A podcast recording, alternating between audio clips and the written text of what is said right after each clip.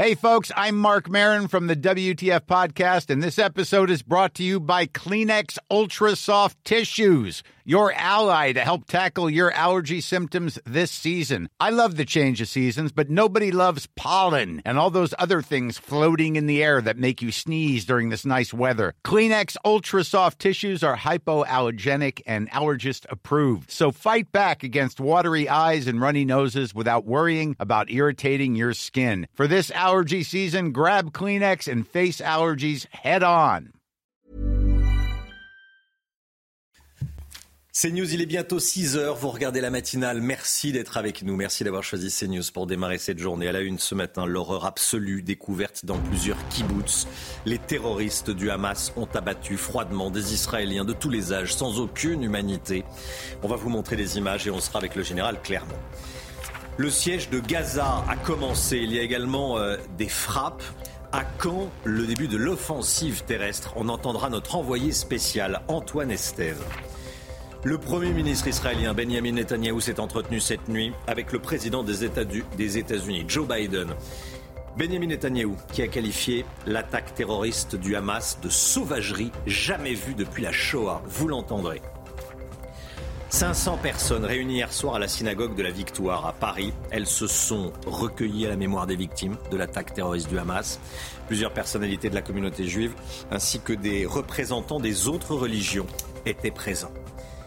Et puis un cordon sanitaire est en train d'être érigé autour de la France insoumise qui ne veut pas qualifier le Hamas de terroriste. Elisabeth Borne, la Première ministre, a pris la parole hier après-midi à l'Assemblée nationale. Une réponse bien tiède. Vous entendrez la Première ministre et puis on en parlera avec vous, Gauthier Lebret. A tout de suite, Gauthier. L'innommable. Dans le sud d'Israël, les terroristes du Hamas ont envahi le kibbutz de Kfar près de Gaza, samedi dernier. Là-bas, ils ont massacré plus d'une centaine de civils sans défense. Dans leur maison, certains ont été décapités. Parmi les victimes, des personnes âgées, euh, des femmes, mais aussi euh, des bébés. Sur place, les soldats israéliens ont découvert l'horreur. Sarah Lamy. Une scène d'horreur impossible à décrire. Dans le kibbutz de Kfar Aza, à 2 km de la bande de Gaza, des dizaines de corps sont emportés. Parmi les rares survivants, ce couple d'Israéliens et leur bébé. Ils racontent l'enfer qu'ils ont vécu. Nous avons entendu des tirs et nous sommes restés barricadés pendant 21 heures jusqu'à ce que l'armée vienne nous sauver. Nous n'avons cessé d'entendre des fusillades, des coups de feu, des bombes et des alarmes et nous ne savions pas ce qui se passait. C'était comme dans nos pires cauchemars. À leur arrivée, les soldats découvrent le massacre, des maisons incendiées avec des familles entières à l'intérieur, des corps d'adultes et d'enfants mutilés. L'odeur de la mort est omniprésente, insoutenable. Vous avez vu des bébés, des mères, des pères dans leur chambre et comment les terroristes les ont tués? Ce n'est pas une guerre, ce n'est pas un champ de bataille. Il s'agit d'un massacre, d'une activité terroriste. Plus d'une centaine de civils ont été assassinés dans ce kibbutz, d'après les militaires israéliens. L'horreur absolue également au kibbutz de Berry. Là-bas aussi, plus d'une centaine de civils ont été sauvagement massacrés par les terroristes du Hamas. Général Bruno Clermont, euh, quand on voit ces horreurs commises par euh, une organisation terroriste, le Hamas, on peut parler de crimes contre l'humanité? Alors on peut évidemment parler de crimes contre l'humanité avec les deux sens que porte le mot humanité.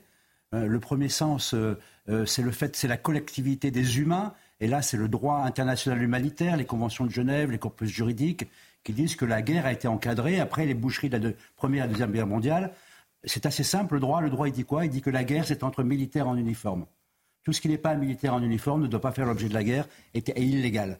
Donc là, on est dans un cas d'un mouvement terroriste qui est déjà illégal, qui pratique des, exactions sauvages sur des civils. On est totalement au cœur euh, euh, d'un crime contre l'humanité dans ce sens-là. Et la deuxième raison, c'est l'humanité dans ce que nous représentons chacun d'entre nous. Nous sommes des humains au titre de notre civilisation judéo-chrétienne, de la morale civilisation judéo-chrétienne. La vie, la vie est sacrée.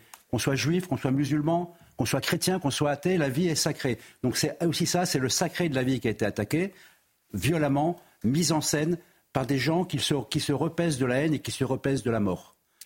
Merci mon général, vous restez évidemment euh, avec nous sur, euh, sur ce plateau. Cette information qui tombe à l'instant, le porte-parole de l'armée israélienne euh, annonce que le bilan des attaques en Israël s'alourdit à 1200 morts. 1200 morts. donc c'est le tout dernier bilan fourni par l'armée israélienne donc, lors des attaques de samedi dernier l'armée israélienne qui se prépare à une offensive terrestre contre le Hamas. Des milliers de soldats sont actuellement positionnés autour de la frontière avec Gaza. Une riposte au sol se profile et pourrait avoir lieu dans les prochaines heures. Toutes les informations de notre envoyé spécial sur place, Antoine Estève. Effectivement, dans cette région au sud de Sderot, là où nous nous trouvons, ce sont les kibbutz qui ont payé le plus lourd tribut de ces attentats le week-end dernier avec ces bébés, ces enfants euh, tués par ces combattants du Hamas qui sont parfois rentrés à l'intérieur des terres sur plus de 15 kilomètres. Imaginez tous ces kibbutz qui se trouvent à quelques mètres seulement parfois de l'autre côté des grillages euh, qui servent de frontière entre la bande de Gaza et Israël. Alors évidemment, l'armée euh, s'est déployée sur place en très très grand nombre. Pendant tout le week-end, on a assisté à des frappes aériennes principalement, à de l'artillerie aussi qui s'était mise en place, eh en ce début de semaine, ce qu'on peut observer, c'est que l'armée israélienne se déploie au sol. Alors évidemment, la décision, elle est intimement politique d'agir au sol et d'envahir euh, la bande de Gaza. Pour l'instant, c'est entre les mains des hommes politiques ici et des grands chefs de l'armée. Mais tous les officiers et les soldats qu'on rencontre sur le terrain nous disent qu'ils sont maintenant prêts. Des milliers de soldats se sont massés sur cette frontière ici entre Gaza et Israël et beaucoup de monde est prêt à l'heure actuelle à envahir le territoire de Gaza au sol pour une opération dans les prochaines heures. Voilà, Antoine Estève, l'un des envoyés spéciaux de, de CNews euh, sur place. L'attaque du Hamas contre Israël est une sauvagerie jamais vue depuis la Shoah. Ce sont les mots du Premier ministre israélien Benjamin Netanyahou qui s'est entretenu donc hier soir avec le président américain Joe Biden. Écoutez. Je voudrais vous donner une image claire de la situation difficile à laquelle nous sommes confrontés.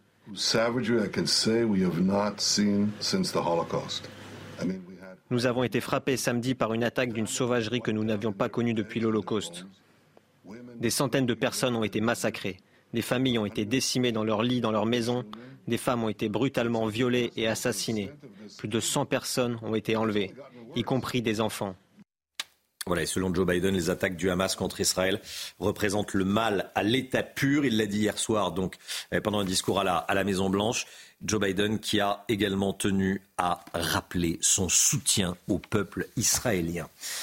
Un rassemblement euh, organisé à New York en soutien à Israël, Chana. Hein. dans la mégalopole euh, où il y a le plus grand nombre de juifs au monde après Israël, des milliers de personnes étaient présentes hier. Des centaines de personnes étaient également rassemblées à Los Angeles. On pouvait voir euh, des drapeaux israéliens et des pancartes avec des slogans tels que Hamas égale mal absolu.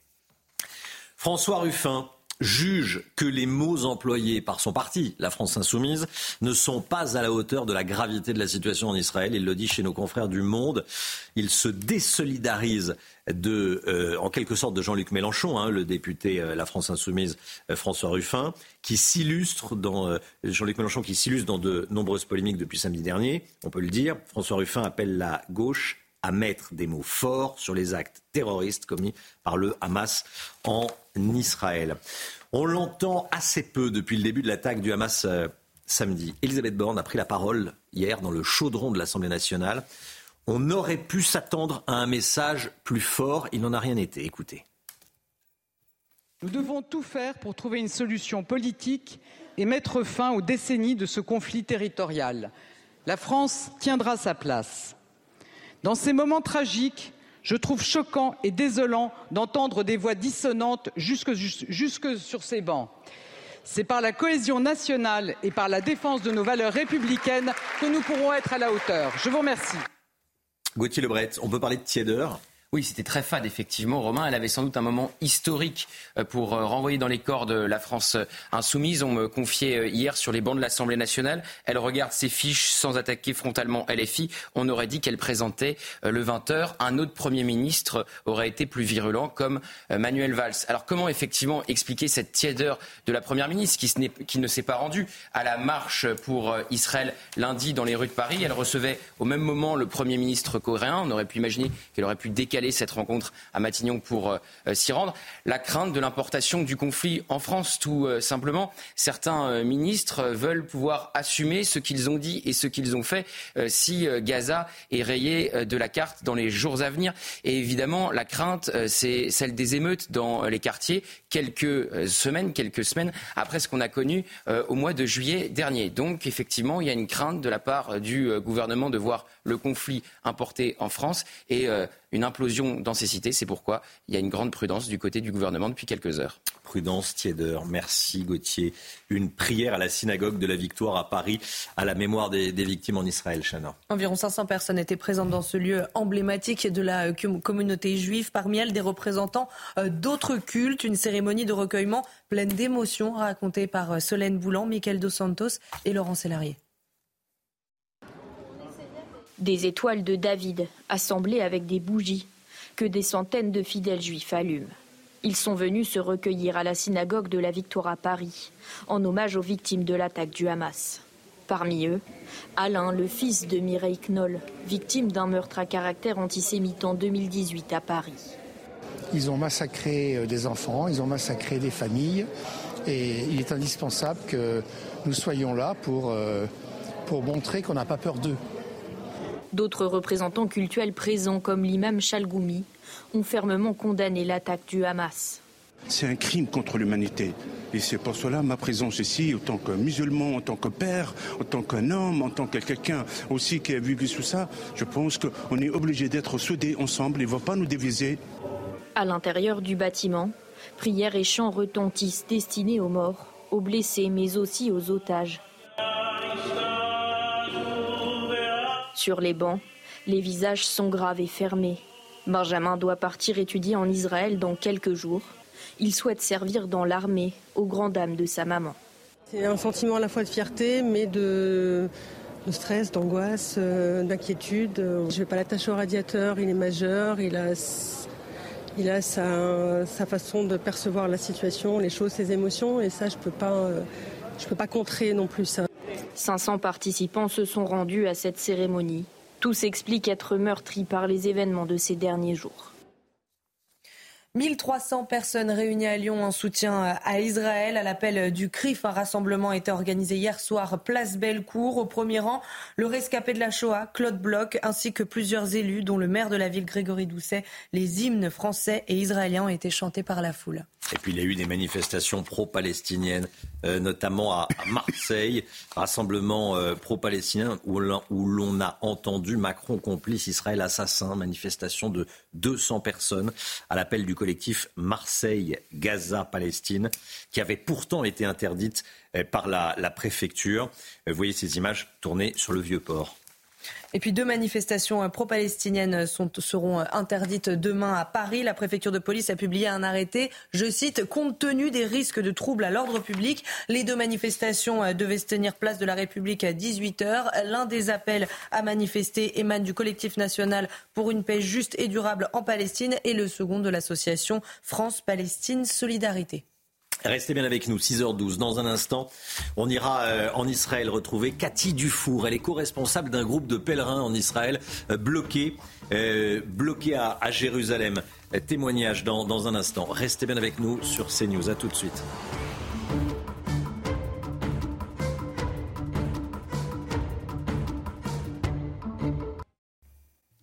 C'est News, il est 6h15. Merci beaucoup d'être avec nous. Euh, tout de suite, le point info avec Chana Lousteau et juste après, on part à Jérusalem. Le bilan continue de s'alourdir. 1200 personnes sont mortes côté israélien et 2900 ont été blessées. Ce sont les chiffres communiqués euh, par l'armée israélienne ce matin. Il y aurait également 130 otages actuellement retenus par les terroristes du Hamas. L'armée israélienne se prépare à une offensive terrestre contre le Hamas. Le ministre de la Défense israélienne l'a dit. La réponse d'Israël va s'intensifier. Des milliers de soldats sont actuellement positionnés autour de la frontière avec Gaza. Une riposte au sol se profile et pourrait donc avoir lieu dans les prochaines heures. Et puis le nouveau parti anticapitaliste visé par une enquête pour apologie du terrorisme. Gérald Darmanin l'a annoncé hier soir chez nos confrères de Quotidien. Je rappelle que dans un communiqué, le NPA avait affirmé, je cite, son soutien aux Palestiniens et aux moyens de lutte qu'ils et elles ont choisi pour résister. Le ministre de l'Intérieur a également affirmé qu'une cinquantaine d'actes antisémites, parfois particulièrement graves, ont été recensés en France depuis samedi. On part à Jérusalem retrouver Cathy Dufour. Bonjour Cathy Dufour, merci d'être avec nous. Vous êtes co-responsable d'un groupe de pèlerins en, Israël. Euh, merci de, témoigner. Groupe de 51 pèlerins, euh, Association catholique de la Communion Notre-Dame de l'Alliance. Votre vol a été euh, décalé. vous étiez en pèlerinage. Quelle est votre situation actuellement? Racontez-nous votre histoire. Alors, on est parti en pèlerinage donc en Terre Sainte euh, lundi dernier avec 51 euh, personnes, un groupe euh, très varié, dont pas mal de personnes âgées et fragiles. notre vol qui devait repartir hier soir par Transavia est annulé puisque Transavia a annulé tous ses vols depuis samedi dernier. On nous a annoncé hier au début qu'on serait reporté peut-être sur jeudi, puis sur samedi. Aux dernières infos, on est positionné sur un vol lundi soir sur deux vols lundi soir, et encore on n'est pas tout à fait sûr que tout le monde ait vraiment des places. Euh, donc on est aujourd'hui euh, coincé dans la vieille ville de Jérusalem, euh, où on se sent, il faut le dire quand même, relativement en sécurité, même si par exemple hier, avant-hier, on a eu deux alertes et on a entendu des, roquettes qui tombaient probablement pas très très très loin. Mais dans la vieille ville de Jérusalem, dans l'hôtel où on est pour l'instant, euh, on voudrait rassurer nos familles, hein, on est en relative sécurité. Mais aujourd'hui, ce qui nous étonne, euh, c'est que depuis samedi, on a trouvé quand même l'État français relativement absent. On a enfin été contacté par le consulat de France hier soir à plus de 20h30. Donc ils sont en train de se mobiliser. Euh, mais aujourd'hui, on trouve que les agences de voyage sont laissées quand même très très seules dans la gestion de ce problème. Euh, avec des compagnies aériennes et un gouvernement qui devrait travailler de concert pour euh, essayer de régler la situation. Parce que euh, demain, un avion d'Air France va récupérer des, des Français, vous n'allez pas pouvoir monter à bord? Alors, l'avion, un avion, je ne sais pas combien exactement ça de place, on va dire, on va dire ça 400 places. les vols de Transavia annulés depuis, donc ça fait 5 jours maintenant, c'est 3 vols par jour. Donc il y a au moins 6000 passagers Transavia. Peut-être que certains ont réussi à partir par d'autres solutions. Euh, mais qui sont coincés sur le territoire, donc plus ceux d'Air France qui ont été annulés. Vous imaginez bien que l'avion qui part demain, il est uniquement fait pour gérer des priorités, euh, des urgences. Donc on aura peut-être quelques membres de notre groupe euh, parmi les plus fragiles qui auront l'occasion de partir. mais ce qu'il faut savoir, c'est que ce vol est un vol commercial payant. et nous, on est aujourd'hui avec des gens qui ont parfois mis toutes leurs économies pour certains dans ce voyage et qui n'ont absolument pas les moyens de payer un vol commercial. Merci beaucoup Cathy Dufour. Merci d'avoir été en direct euh, avec nous. Bon courage à vous. Euh, et voilà, c'était. Euh, je voulais qu'on entende votre, votre, témoignage ce matin dans, la matinale de CNews. Merci, merci à vous. 6h20, restez bien sur CNews. Dans un instant, on va, on va parler économie, la guerre en Israël. Quels effets à long terme sur l'économie mondiale? Je poserai cette question à Lomi Guillot. Restez bien sur CNews. À tout de suite. C'est News, il est 6h23, énormément de, réactions, de, témoignages évidemment. Bernard-Henri Lévy était l'invité de Punchline avec Laurence Ferrari euh, hier en, fin de journée. Il a euh, parlé de pogrom. Il dit ce qui s'est passé samedi dernier, c'est un véritable pogrom. Écoutez. Je n'ai plus de larmes et je n'ai plus de mots pour dire tout ce que j'entends et, tout ce que je vois depuis, euh, depuis quelques jours, depuis que je suis ici clairement, et il n'y a pas d'autre mot, euh, il y a eu un, gigantesque pogrom euh, qui a été commis en terre d'Israël. Un pogrom commis par les militants ou les, djihadistes fanatiques de, du Hamas. Bernard-Henri Lévy qui est en Israël et qui répondait aux questions de, Laurent Cyr dans, Punchline. Euh, un pogrom, Général Clermont, Tiens, en, quelques mots, on, entend euh, bien malheureusement ce, ce, mot euh, ressurgir, un pogrom en quelques mots. C'est un, un, mot euh, qui signifie une attaque, des destructions. Le mot, l'origine, c'est un mot d'origine russe qui veut dire destruction, pillage, qui, qui cible particulièrement la, communauté juive depuis que l'État d'Israël, depuis que les Juifs, que les Romains ont détruit le temple d'Israël, le peuple d'Israël a vécu son errance. Son errance s'est terminée à la création de l'État d'Israël. Mais depuis le début de son errance, le peuple juif est soumis à des vexations parce qu'il est juif, par des États, par des volontés d'État. Donc c'est des vexations infligées au peuple juif ou d'ailleurs à d'autres peuples, mais là, essentiellement juifs dans ce cas-là, par des États qui considèrent que euh, les juifs euh, ne sont pas des citoyens de première catégorie. Donc ça, ces pogroms, ils se sont déroulés partout dans l'histoire de l'homme, avec un point culminant qu'on connaît, c'est la Shoah, 6 millions de morts. Euh, et effectivement, on assiste avec l'idéologie du djihadisme, la, la, volonté de, faire des pogroms et de, tuer les juifs parce qu'ils sont juifs. Mon général, vous restez avec nous, bien sûr. L'économie, tout de suite, le Guillot. Votre programme avec Lesia, assureur d'intérêt général. Confronté à une nouvelle crise avec ce qui se passe en Israël, l'économie mondiale déjà fragile pourrait être ralentie. Le Guillot, c'est ce que vous nous dites ce matin. Quels sont les risques exactement? Écoutez Romain, le, FMI, le Fonds monétaire euh, international réuni euh, hier euh, au Maroc, s'est inquiété. Ainsi, la guerre dure ou s'étend au Moyen-Orient. Cela pourrait bouleverser une économie mondiale déjà fragile et ébranlée par plusieurs années de crises successives du Covid à la guerre en, Ukraine notamment. L'économie mondiale avance en boitant, a ainsi expliqué le directeur des études du FMI. Les économies sont dans un état délicat, de son côté déclaré le président de la Banque mondiale, qui a ajouté, et la guerre n'aide vraiment pas les banques centrales qui tentent enfin de trouver le chemin d'un atterrissage en douceur parlant euh, notamment de l'inflation, même si tous les experts et banquiers en, conviennent, hein, l'impact est pour le moment bien plus limité que celui de la guerre en Ukraine, mais ce sont les conséquences à long terme qui inquiètent. Quelles conséquences? Eh bien, celles sur le pétrole, hein, notamment le cours du brut, évidemment, est au centre des inquiétudes. La région regroupant les principaux producteurs, il faut savoir qu'au-delà du prix à la pompe, qui nous concerne directement, toute remontée des cours du pétrole a des conséquences dommageables sur l'économie. Une augmentation de 10% des prix du pétrole. Ça provoque une réduction de 0,15% de la production mondiale, une inflation de 0,4%. Or, rappelons que dès lundi, le prix du baril a augmenté de 5%. La France est plus ou moins exposé que d'autres pays, le MIC Alors pour le FMI, notre croissance sera de 1,3% l'année prochaine. C'est moins que les prévisions de Bercy qui a fait son budget avec 1,4%. Il y a deux inquiétudes principales. Hein. La première sur l'énergie d'abord. L'année dernière, nous avons dû nous passer du gaz russe et parmi les nouveaux fournisseurs, il y a Israël. Tout blocage donc sur le GNL, le gaz liquéfié, euh, aurait des, des conséquences dommageables. Et puis on craint pour nos exportations également. Le climat international est peu propice aux échanges et la France mise pourtant sur un redémarrage des exportations, notamment dans le domaine de l'aviation ou également de l'automobile. Mais tout cela reste très fragile, surtout dans le climat actuel.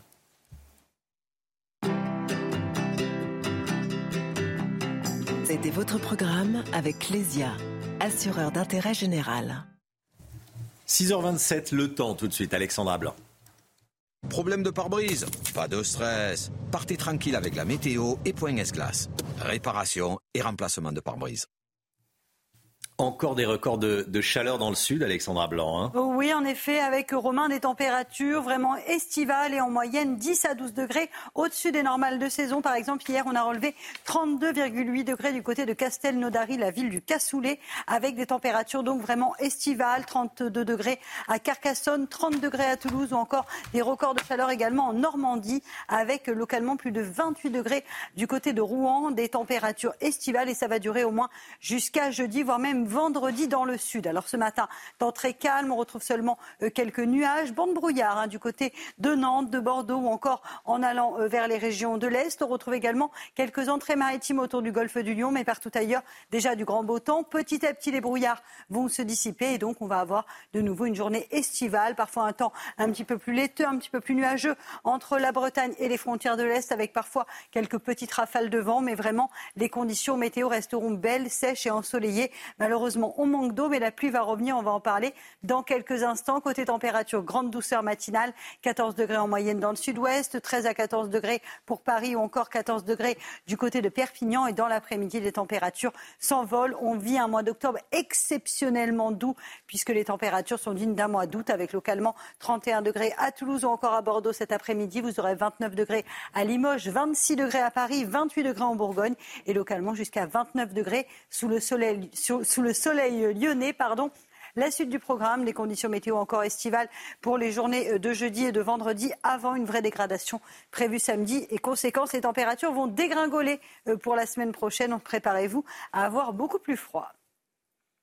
Problème de pare-brise? Pas de stress. Repartez tranquille après la météo avec Point S-Glace. Réparation et remplacement de pare-brise.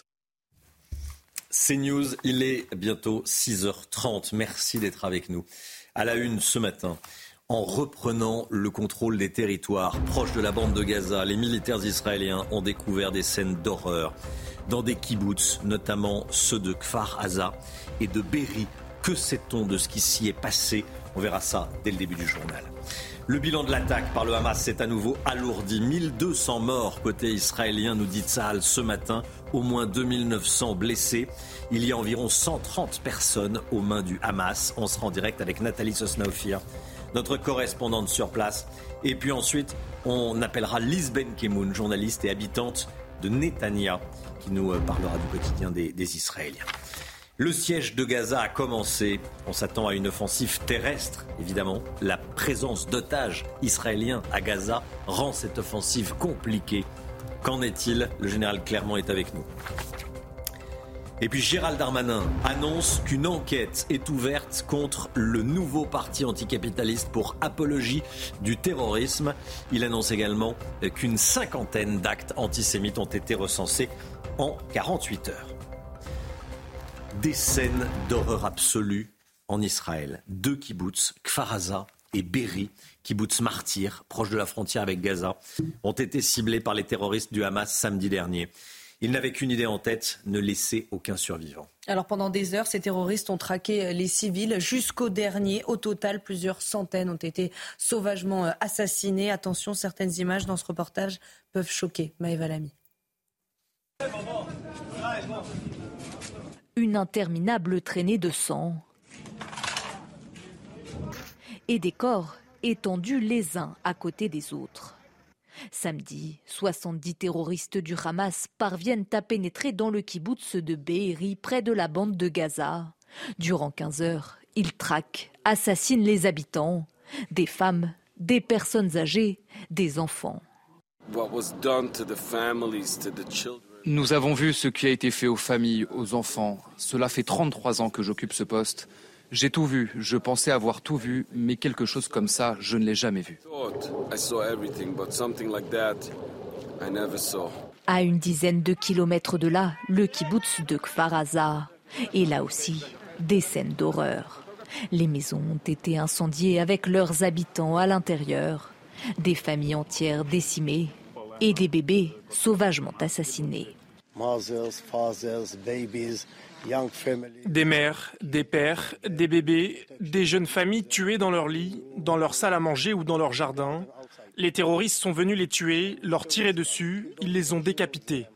J'ai servi 40 ans dans l'armée, je n'ai jamais vu quelque chose comme ça. Ce n'est pas une guerre, c'est une attaque terroriste.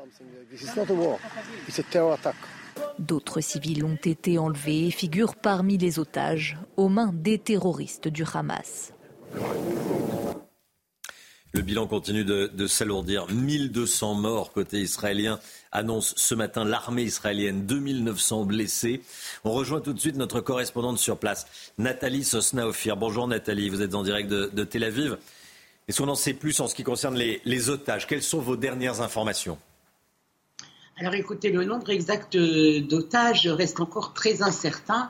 Euh, si au lendemain de l'offensive, on, on, évoquait 70 personnes retenues à Gaza, depuis on parle de 130, bien que ce chiffre soit selon toute vraisemblance bien supérieure. Les familles signalent en effet encore 250 disparus, la plupart des jeunes qui participaient à une rêve partie non loin de la clôture de sécurité avec Gaza, prise d'assaut samedi par les terroristes palestiniens.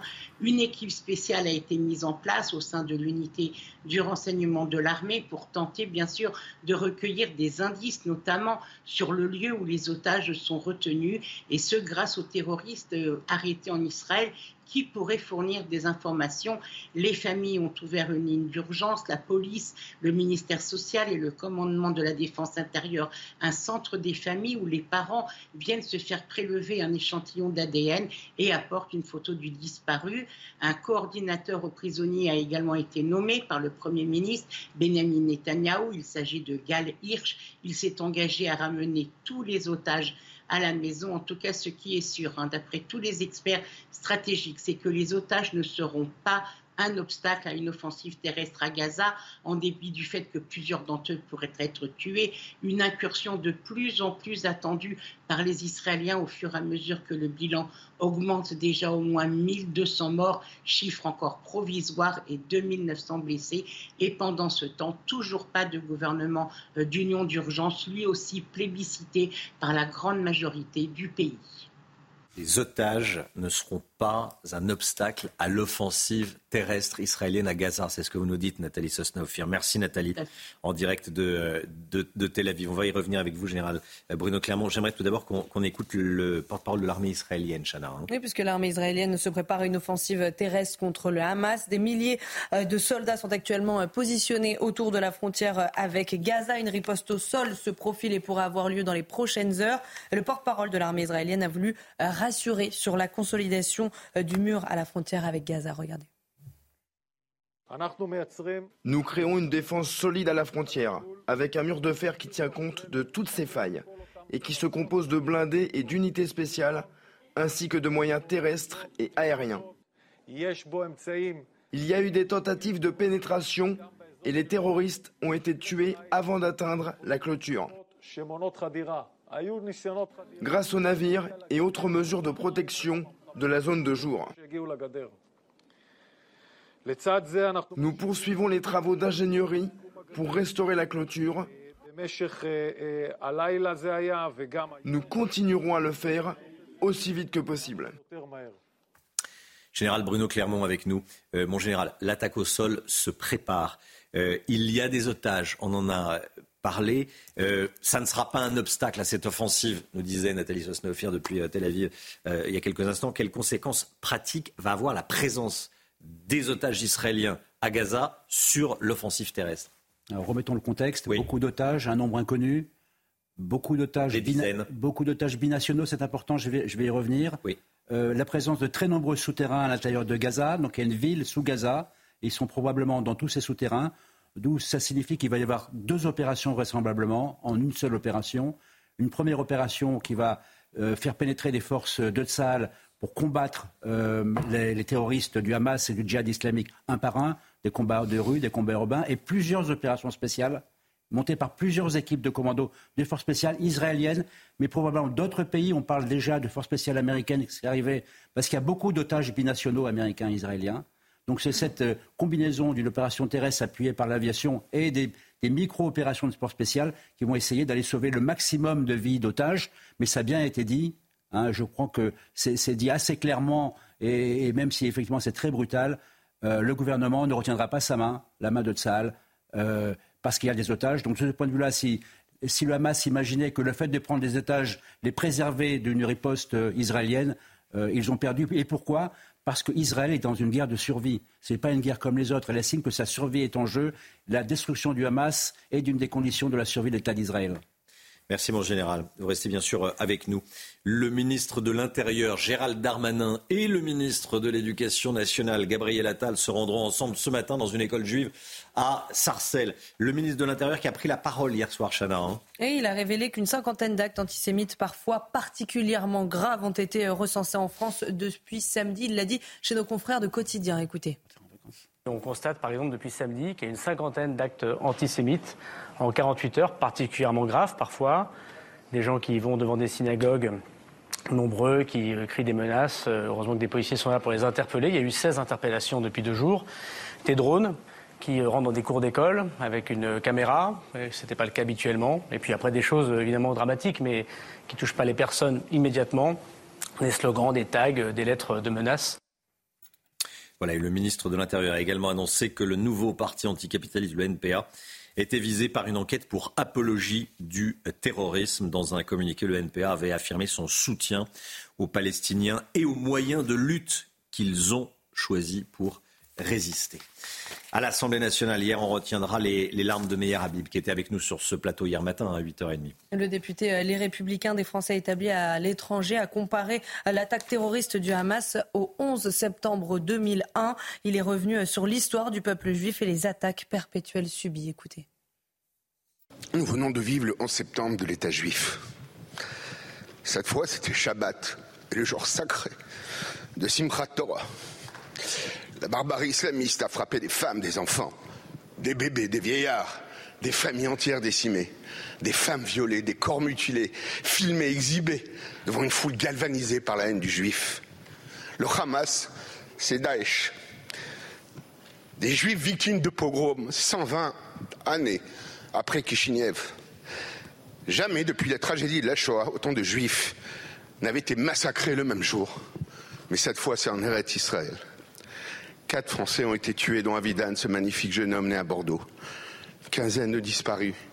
Et les 200 000 Français d'Israël, que j'ai l'honneur de représenter, sont menacés ou sous les bombes. Je pense à eux. L'émotion euh, qu'on partage tous, hein, l'émotion de, de Habib hier à l'Assemblée nationale. Le massacre de la rêve partie proche de la frontière de, euh, avec Gaza. 250 personnes tuées par le Hamas. Ephraim, soldat israélien, était sur place pendant euh, l'attaque. Il a témoigné. De nombreux témoignages arrivent et on, et on les diffuse évidemment. Il témoigne ce matin. Récit signé Milan Loustalo. La musique résonnait encore à 6h30 du matin au festival Tribe of Nova. On pouvait entendre des tirs de roquettes au loin. Les hommes du Hamas se rapprochaient en paramoteur. Pour Ephraim et les autres festivaliers, ce qui allait arriver n'était pas imaginable. Nous avons commencé à paniquer, mais nous sommes restés calmes. Nous sommes habitués à ça. Nous sommes habitués aux roquettes. Nous sommes habitués aux alertes code rouge. La foule a commencé à s'interroger sur la provenance de ces tirs qui se rapprochaient. Les festivaliers ont alors pris conscience de ce qu'il se passait. Alors au début, nous marchions lentement, nous rions et nous ne prenions pas la situation au sérieux. Mais après avoir vu les terroristes, nous sommes devenus très nerveux et nous avons paniqué. Des milliers de personnes ont tenté de prendre la fuite. Les terroristes ont tiré à bout portant sur les festivaliers avec du matériel de guerre. Imaginez que vous utilisez une roquette destinée à tirer sur des maisons ou des chars sur un groupe de 20 civils. Uh, des roquettes sont arrivées sur nous.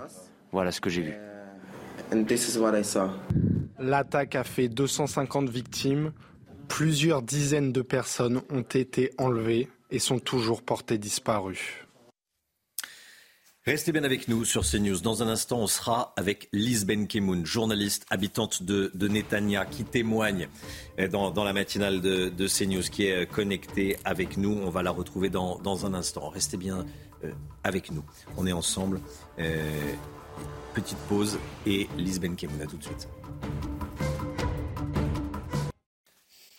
CNews, il est 7h moins le quart. Merci d'être avec nous. On va retrouver Lisbeth Kemoun, journaliste et habitante de Netanya dans un instant. Mais tout d'abord, le, le Lisbeth Kemoun qui est déjà connecté avec nous. Mais tout d'abord, le point info, Chana. L'attaque du Hamas contre Israël est une sauvagerie jamais vue depuis la Shoah. Ce sont les mots du Premier ministre israélien Benjamin Netanyahou pendant un entretien euh, téléphonique avec Joe Biden. Joe Biden qui a qualifié les attaques du Hamas de mal à l'état pur. Il l'a dit hier soir pendant un discours à la Maison Blanche. Gérald Darmanin sera à Sarcelles ce matin dans le Val d'Oise, accompagné de Gabriel Attal. Le ministre de l'Intérieur se rendra à l'école juive Ozar à Torah à 7h45. Objectif de cette visite afficher le soutien du gouvernement à la communauté juive de France. Et puis François Ruffin se désolidarise de Jean-Luc Mélenchon. Selon l'élu et les filles de la Somme, les mots employés par certains insoumis ne sont pas à la hauteur de la gravité de la situation en Israël. Il le dit chez nos confrères du Monde. Et de son côté, Mathilde Panot a réaffirmé la position de son parti. Je cite Nous ne changerons pas d'un iota. Lise Benkemoun en direct avec nous depuis Netanya, journaliste habitante de Netanya. Bonjour Lise, merci d'être euh, en direct avec nous à nouveau euh, euh, ce matin. Ce qu'on découvre dans les kibbutz, notamment les deux kibbutz de, de Berry et de Kfaraza, est innommable. comment est-ce qu'on peut le vivre? Comment est-ce que vous le vivez? Comment le vivent les Israéliens?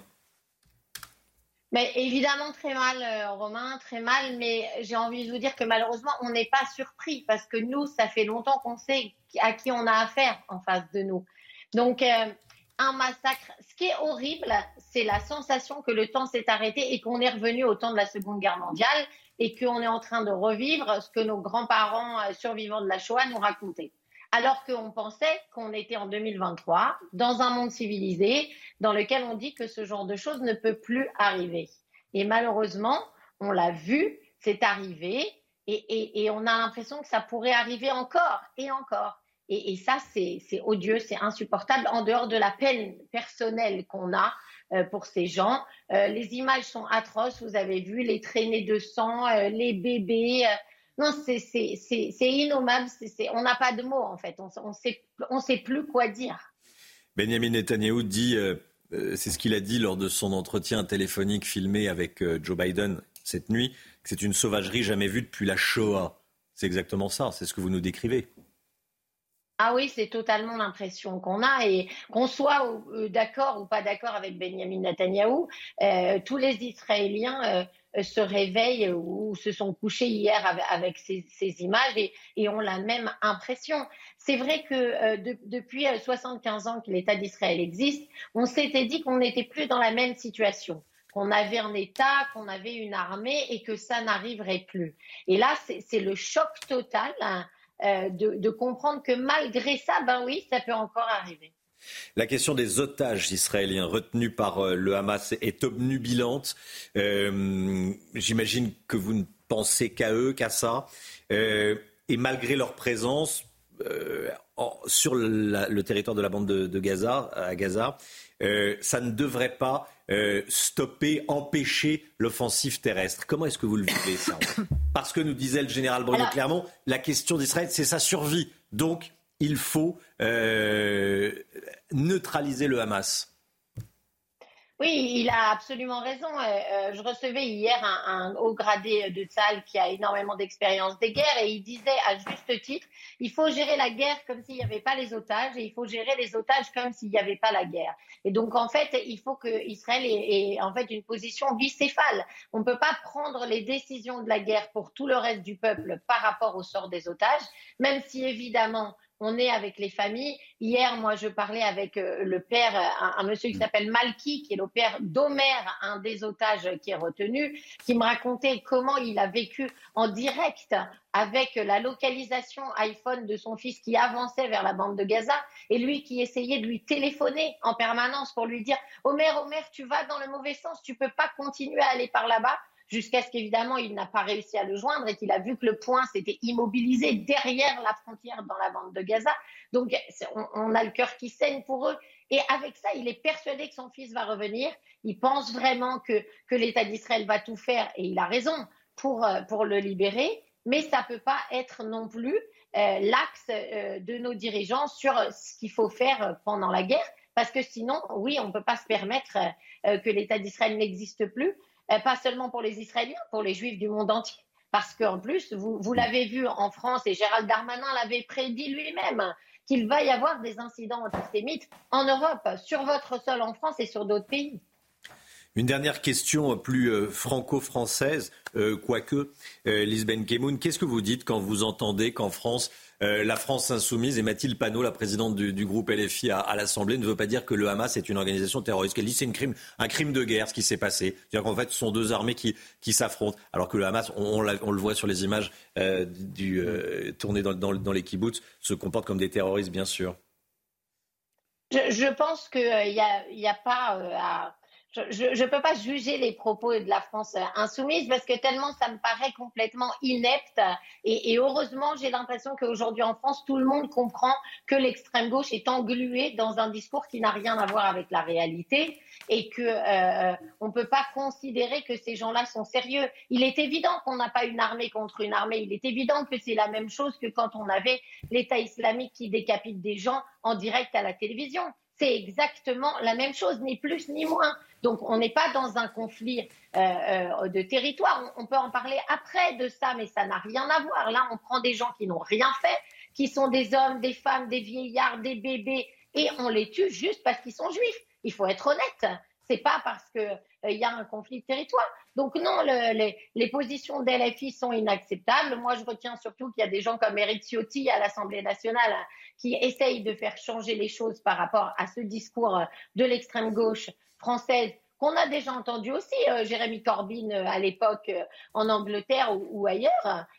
Et, cette sauvagerie, non, je, pense que Joe Biden l'a dit, que, le monde occidental se rend compte aujourd'hui que vous êtes engagés avec nous dans un combat mondial, parce qu'aujourd'hui c'est nous, mais ça touchera l'Occident c'est un combat d'islamistes. Ça a touché l'Occident, oui. démocratie, mm. bien sûr, contre, contre les valeurs euh, que, que, nous défendons tous. Et LFI, ne, visiblement, ne fait pas partie de ces valeurs.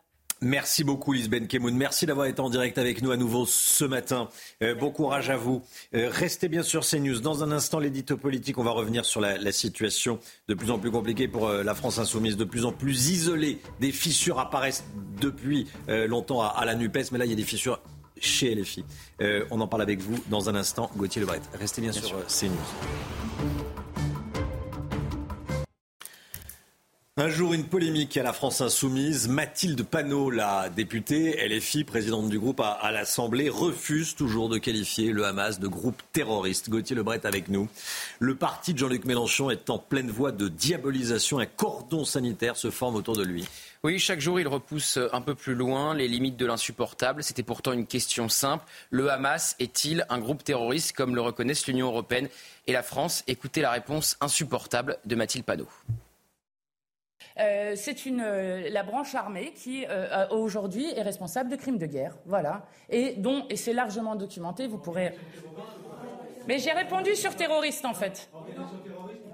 J'ai répondu sur terroriste.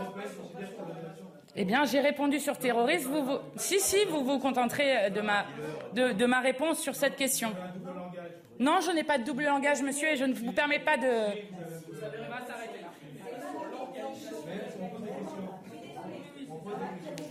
Voilà, une nouvelle fois, la France insoumise refuse de qualifier le Hamas de terroriste pour ne surtout pas vexer une partie de leur électorat. Petite compromission électoraliste dont l'histoire se souviendra.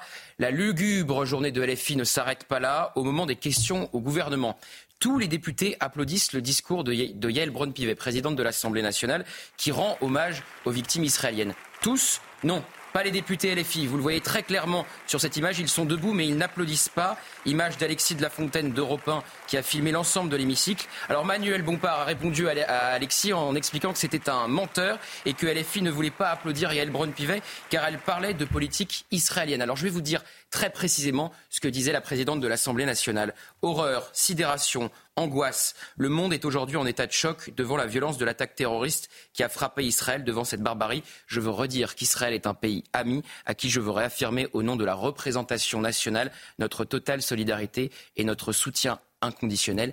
Et c'est cette déclaration-là que LFI refuse d'applaudir, plus que jamais indigne, moins que jamais insoumis. Et au même moment, en Israël, c'est ça qui est le, plus frappant, on découvrait l'horreur. Oui, au même moment où les députés LFI refusaient donc d'applaudir les mots de Yael Braun-Pivet, le monde découvrait l'horreur absolue dans les kibbutz de Kfar et de Berry. Des bébés, des femmes, des familles entières massacrées. Alors il faut leur donner un visage. L'ambassade d'Israël en France a publié cette photo d'un couple de parents qui a eu le temps de cacher ses deux enfants avant d'être assassinés par les terroristes du Hamas. Ita et Hadar avaient 30 ans deux enfants. Ils ont caché leurs jumeaux dix mois dans un abri pendant que les terroristes ont forcé l'entrée de leur maison.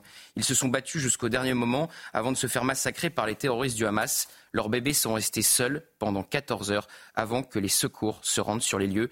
Et certains sont incapables en France de qualifier ce massacre de terrorisme. Et des voix s'élèvent contre la position de Jean-Luc Mélenchon, même à l'intérieur de la France insoumise, puisque c'est devenu indéfendable. Exactement. François Ruffin est dans le monde ce matin. Notre parole n'est pas à la hauteur des événements, dit le député LFI. Anne Hidalgo, la maire de Paris, veut quitter la NUPES. Pareil pour Jérôme Gage, député euh, PS. Il a dit à l'Assemblée nationale hier, Jérôme Gage, si les dégoûtés partent, il ne restera que les dégoûtants. Boris Vallot, chef de file des députés PS, lui veut rester. Donc il y a des dissensions au sein du Parti socialiste. Alors ne pas quitter la NUPES, c'est rester avec ceux qui refusent de nommer le terrorisme terrorisme. Ne pas quitter la NUPES, c'est rester avec ceux qui sont prêts à toutes les compromissions électoralistes. Ne pas quitter la NUPES, c'est rester avec ceux qui détestent Israël. Ne pas quitter la, la NUPES, c'est rester avec ceux qui accumulent les ambiguïtés antisémites. L'histoire regarde et n'oubliera pas. Merci Gauthier. Il est 7 heures. 8h10, euh, soyez là, la grande interview de Sonia Mabrouk qui reçoit ce matin Gérard Larcher. Gérard Larcher, président du Sénat, président des Républicains du Sénat, invité de la grande interview de Sonia Mabrouk. Il est 7 heures et cette matinale est à nouveau entièrement consacrée à la situation en Israël, évidemment, et notamment à l'innommable euh, découvert dans le sud d'Israël, dans deux kibbutz, pour le moment, malheureusement. Les terroristes du Hamas ont envahi le kibbutz de Kfar près de Gaza, samedi dernier. Là-bas, ils ont massacré euh, plus d'une centaine de civils sans défense dans leur maison. Certains ont été décapités, Chana. Parmi les victimes, des personnes âgées, des femmes, mais aussi euh, des bébés. Sur place, les soldats israéliens ont découvert l'horreur absolue. Le récit de Maëva Lamy. Une scène d'horreur impossible à décrire. Dans le kibbutz de Kfar à 2 km de la bande de Gaza, des dizaines de corps sont emportés. Parmi les rares survivants, ce couple d'Israéliens et leur bébé, ils racontent l'enfer qu'ils ont vécu. Nous avons entendu des tirs et nous sommes restés barricadés pendant 21 heures jusqu'à ce que l'armée vienne nous sauver. Nous n'avons cessé d'entendre des fusillades, des coups de feu, des bombes et des alarmes et nous ne savions pas ce qui se passait. C'était comme dans nos pires cauchemars. À leur arrivée, les soldats découvrent le massacre, des maisons incendiées avec des familles entières à l'intérieur, des corps d'adultes et d'enfants mutilés. L'odeur de la mort est omniprésente, insoutenable. Vous avez vu des bébés, des mères, des pères dans leur chambre et comment les terroristes les ont tués? Ce n'est pas une guerre, ce n'est pas un champ de bataille. Il s'agit d'un massacre, d'une activité terroriste. Plus d'une centaine de civils ont été assassinés dans ce kibbutz, d'après les militaires israéliens. L'horreur absolue également au kibbutz de Berry. Là aussi, plus d'une centaine de civils ont été sauvagement massacrés par les terroristes du Hamas. L'armée israélienne se prépare à une offensive terrestre. Euh, à Gaza, des milliers de soldats sont actuellement positionnés autour de la frontière avec, Gaza. On part sur le terrain, Chana. Oui, on va rejoindre nos envoyés spéciaux euh, sur place, Antoine Estève et Fabrice Elsner. Antoine, bonjour, vous êtes à Askelon. L'offensive terrestre doit commencer euh, dans quelques heures. Hein.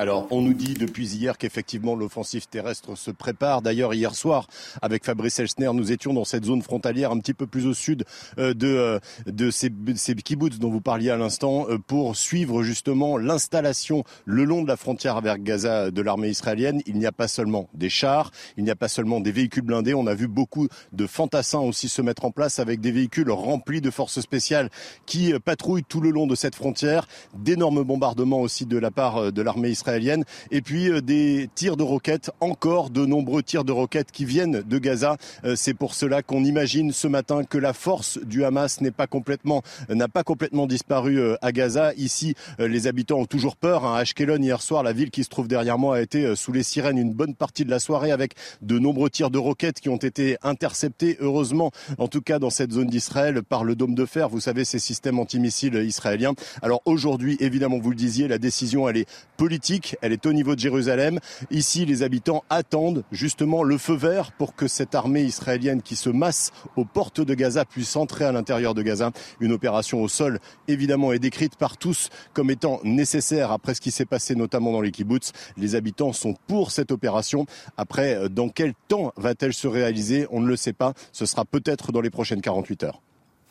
Merci beaucoup Antoine Estève avec Fabrice Elsner. Général Bruno Clermont euh, avec nous. Plusieurs questions à, vous poser. On parle beaucoup de la bande de Gaza. On en parlait à l'instant avec Antoine Estève. Est-ce qu'il y a un risque euh, que le conflit euh, ne prenne par le nord également, avec le Liban, à la frontière avec le Liban et avec le Hezbollah libanais? Bien sûr, il y a un risque. Et, d'ailleurs, éviter ce risque, aujourd'hui, c'est la priorité des, des diplomaties mondiales. Et c'est la raison, une des raisons pour laquelle les, Américains ont envoyé ce gigantesque groupe de porte-avions là avec ces, avec bâtiments, ont déployé, c'est pour euh, dissuader l'Iran de profiter de l'occasion, pour euh, instrumentaliser le Hezbollah, pour ouvrir un, front au nord, un front très redoutable pour l'armée d'Israël, puisque le Hezbollah c'est une force redoutable de 150 000 combattants. Donc ça serait extrêmement compliqué de mener euh, deux guerres, une au nord et une au sud. Il y a également des autres risques pour l'armée israélienne, c'est euh, le Sinaï, euh, une zone dans laquelle et, le Golan. Donc Israël est entouré de pays qui sont quand même difficiles. Donc l'ouverture d'autres fronts, et y compris un front à l'intérieur de la Cisjordanie, a des rébellions qui seraient fomentées et seraient de nature à compliquer terriblement l'offensive sur Gaza. Les attaques du Hamas contre Israël représentent le mal à l'état pur. Oui, ce sont les mots de Joe Biden hier soir pendant un discours à la Maison-Blanche. Le président américain a tenu à rappeler son soutien au peuple israélien. Écoutez.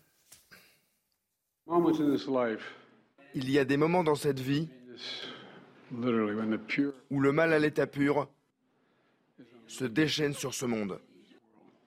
Nous sommes aux côtés d'Israël. Nous sommes aux côtés d'Israël et nous veillerons à ce qu'Israël dispose de ce dont ils ont besoin pour prendre soin de ses citoyens, se défendre et répondre à cette attaque. Joe Biden qui s'est entretenu au téléphone avec Benjamin Netanyahou. Selon le Premier ministre israélien, l'attaque du Hamas contre Israël est une sauvagerie jamais vue depuis la Shoah. C'est une sauvagerie jamais vue depuis la, Shoah. On en parlera avec vous dans un instant. Joël Mergui, vous êtes président du euh, consistoire euh, de Paris et euh, merci d'être avec nous ce matin. On l'entend assez peu depuis euh, samedi, depuis le début de l'attaque du, Hamas. Elisabeth Borne a pris la parole hier dans le chaudron de l'Assemblée nationale. Elisabeth Borne, euh, on attendait un message un petit peu plus fort de la, de la part de la Première ministre. Il n'en a rien été. Écoutez, tout d'abord. Nous devons tout faire pour trouver une solution politique et mettre fin aux décennies de ce conflit territorial. La France tiendra sa place. Dans ces moments tragiques, je trouve choquant et désolant d'entendre des voix dissonantes jusque, sur ces bancs. C'est par la cohésion nationale et par la défense de nos valeurs républicaines que nous pourrons être à la hauteur. Je vous remercie. Gauthier Lebret, comment on explique cette tiédeur? Par crainte, par crainte d'importer le conflit euh, en France. Alors effectivement, hier, on me confiait sur les bancs de l'Assemblée nationale. Elle regarde ses fiches sans attaquer frontalement la France insoumise. On aurait dit qu'elle présentait le 20h. Un autre Premier ministre comme Manuel Valls aurait été euh, plus virulent. C'est vrai que Elisabeth Borne n'a pas participé à la marche pour Israël lundi. Elle recevait au même moment euh, le Premier ministre coréen. On aurait pu imaginer que cette rencontre soit décalée d'une heure et demie, de deux heures pour pouvoir participer à cette marche. Mais il y a une crainte très claire des ministres et de la Première ministre qu'on leur reproche ce qu'ils ont dit ou ce qu'ils ont fait si Gaza est rayé euh, de la carte. C'est comme ça qu'on l'explique, euh, comme ça que l'expliquent certains conseillers euh, de l'exécutif. Donc grande prudence de la part du gouvernement, surtout que je vous rappelle qu'il y a quelques mois à peine, la France connaissait un épisode d'émeute. Donc on a peur évidemment que ça se reproduise dans certains quartiers de France. Merci Gauthier. 1300 personnes réunies à Lyon pour soutenir Israël. À l'appel du CRIF, un rassemblement était organisé hier soir place Bellecour. au premier rang, le rescapé de la Shoah, Claude Bloch, ainsi que plusieurs élus, dont le maire de la ville, Grégory Doucet. Les hymnes français et israéliens ont été euh, chantés par la foule. À Marseille, euh, rassemblement pourtant interdit par la préfecture, en soutien aux Palestiniens, Chana. Oui, on pouvait entendre des slogans tels que euh, Macron complice, Israël assassin.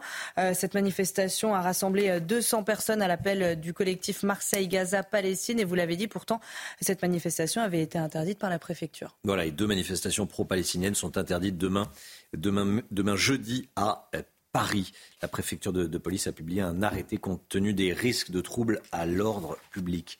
Il est 7h09. Restez bien avec nous dans un instant. On sera avec vous. Joël Mergui, merci beaucoup d'être euh, sur le plateau de, la matinale de, CNews ce matin président du consistoire de Paris, vous avez organisé une célébration religieuse hier soir à la Grande Synagogue dans le, dans le 9e arrondissement de, la capitale.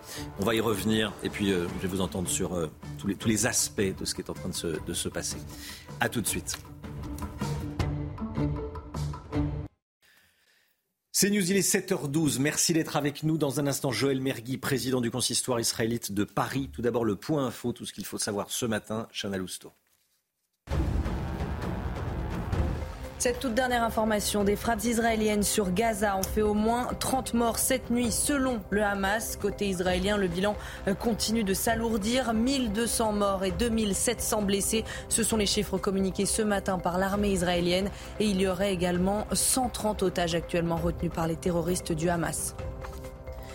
L'armée israélienne se prépare à une offensive terrestre contre le Hamas. Le ministre de la Défense israélienne l'a dit. La réponse d'Israël va s'intensifier. Des milliers de soldats sont actuellement positionnés autour de la frontière avec Gaza. Une riposte au sol se profile et pourrait avoir lieu dans les prochaines heures. Et puis une cinquantaine d'actes antisémites, parfois particulièrement graves, ont été recensés en France depuis samedi. C'est ce qu'a annoncé Gérald Darmanin hier soir chez nos confrères de Quotidien. Des drones qui rentrent dans des cours d'école avec une caméra, mais aussi des slogans, des tags et des lettres de menaces.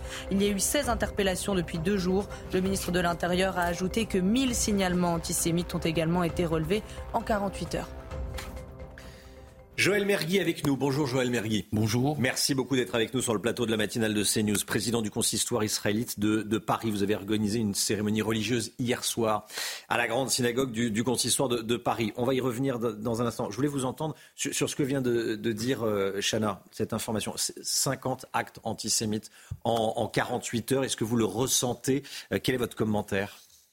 Oui, je le ressens puisque j'ai des appels euh, incessants de beaucoup de membres de la communauté. J'ai réuni hier l'ensemble des présidents de communautés. Qui vous disent quoi? D'Île-de-France.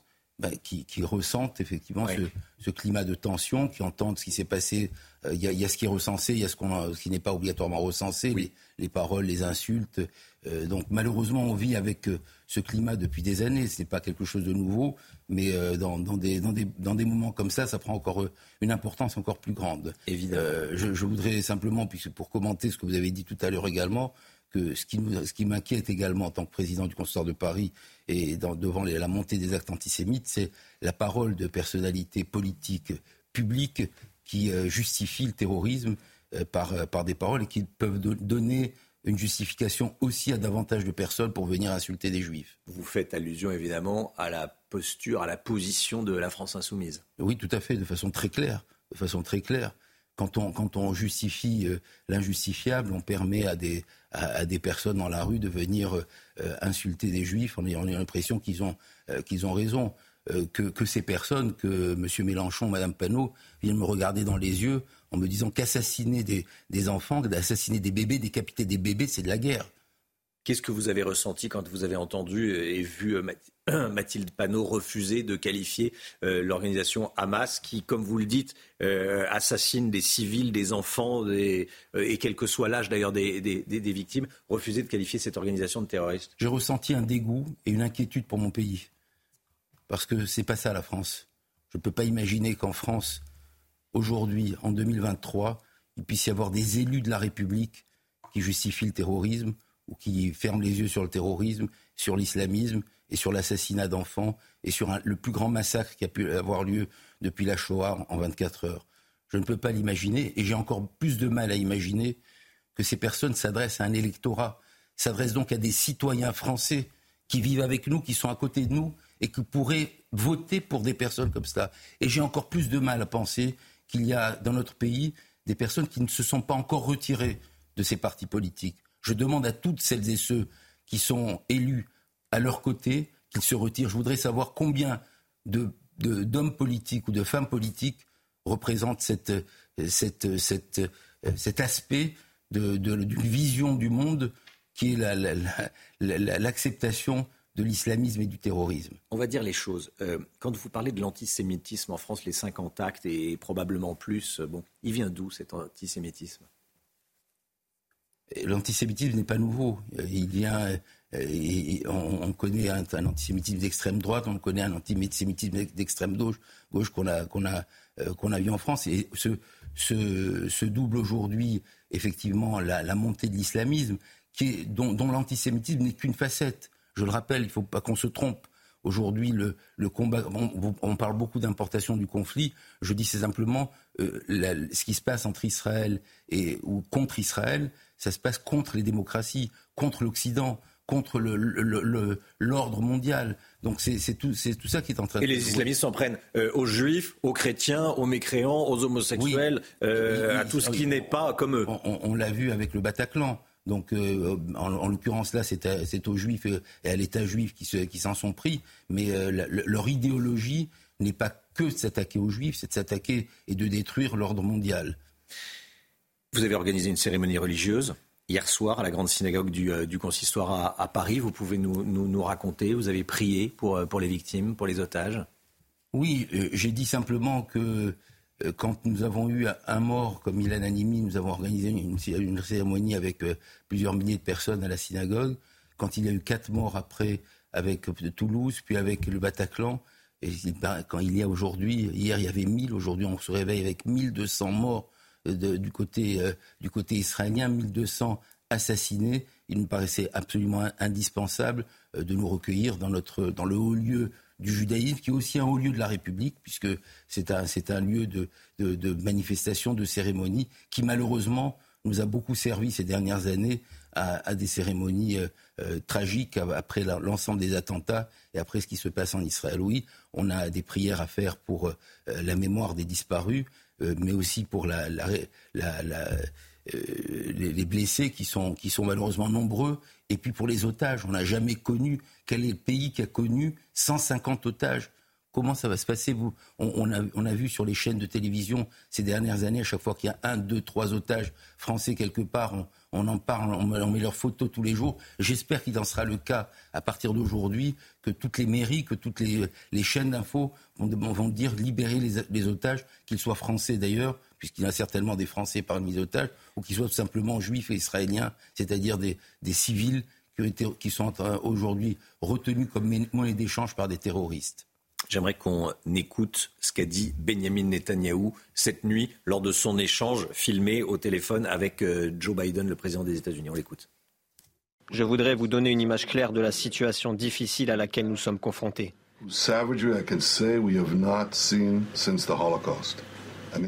Nous avons été frappés samedi par une attaque d'une sauvagerie que nous n'avions pas connue depuis l'Holocauste. Des centaines de personnes ont été massacrées. Des familles ont été décimées dans leurs lits, dans leurs maisons. Des femmes ont été brutalement violées et assassinées. Plus de 100 personnes ont été enlevées, y compris des enfants. Ce qui s'est passé euh, ce week-end, c'est comparable à la Shoah.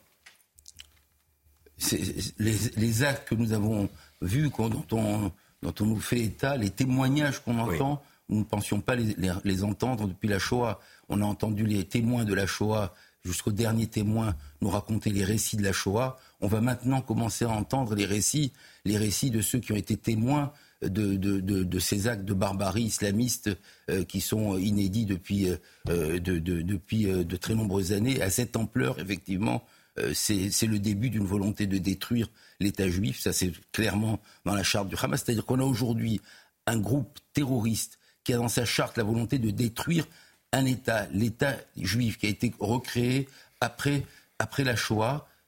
C'est fondamental que le monde entier, tous les partis, tous les citoyens de notre pays condamnent et arrêtent cette, euh, et, soutiennent Israël dans sa démarche de, de, détruire complètement le Hamas. Joël Mergui, euh, une dernière question. Comment vous vivez euh, personnellement ce qui se passe depuis samedi? Avec beaucoup de douleur. J'ai de la famille, des enfants en Israël.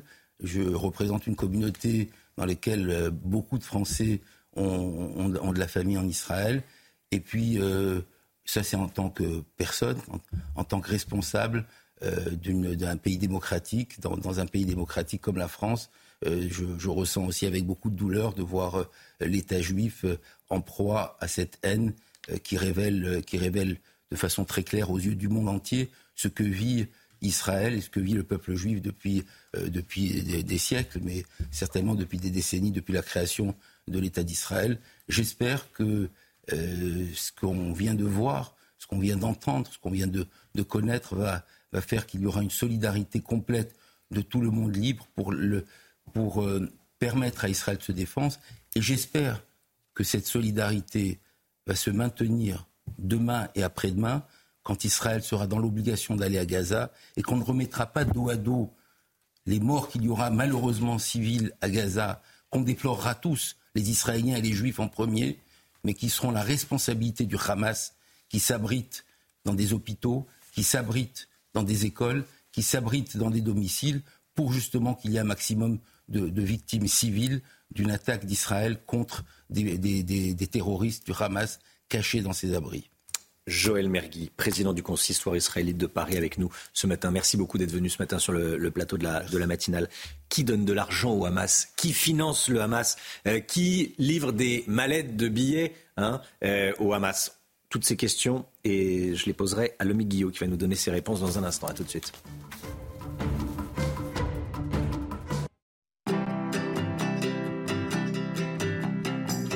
Programme avec Lesia, assureur d'intérêt général. On va parler du financement du Hamas avec vous, euh, le Guillaume. Les attentats contre Israël ont nécessité d'importants moyens financiers.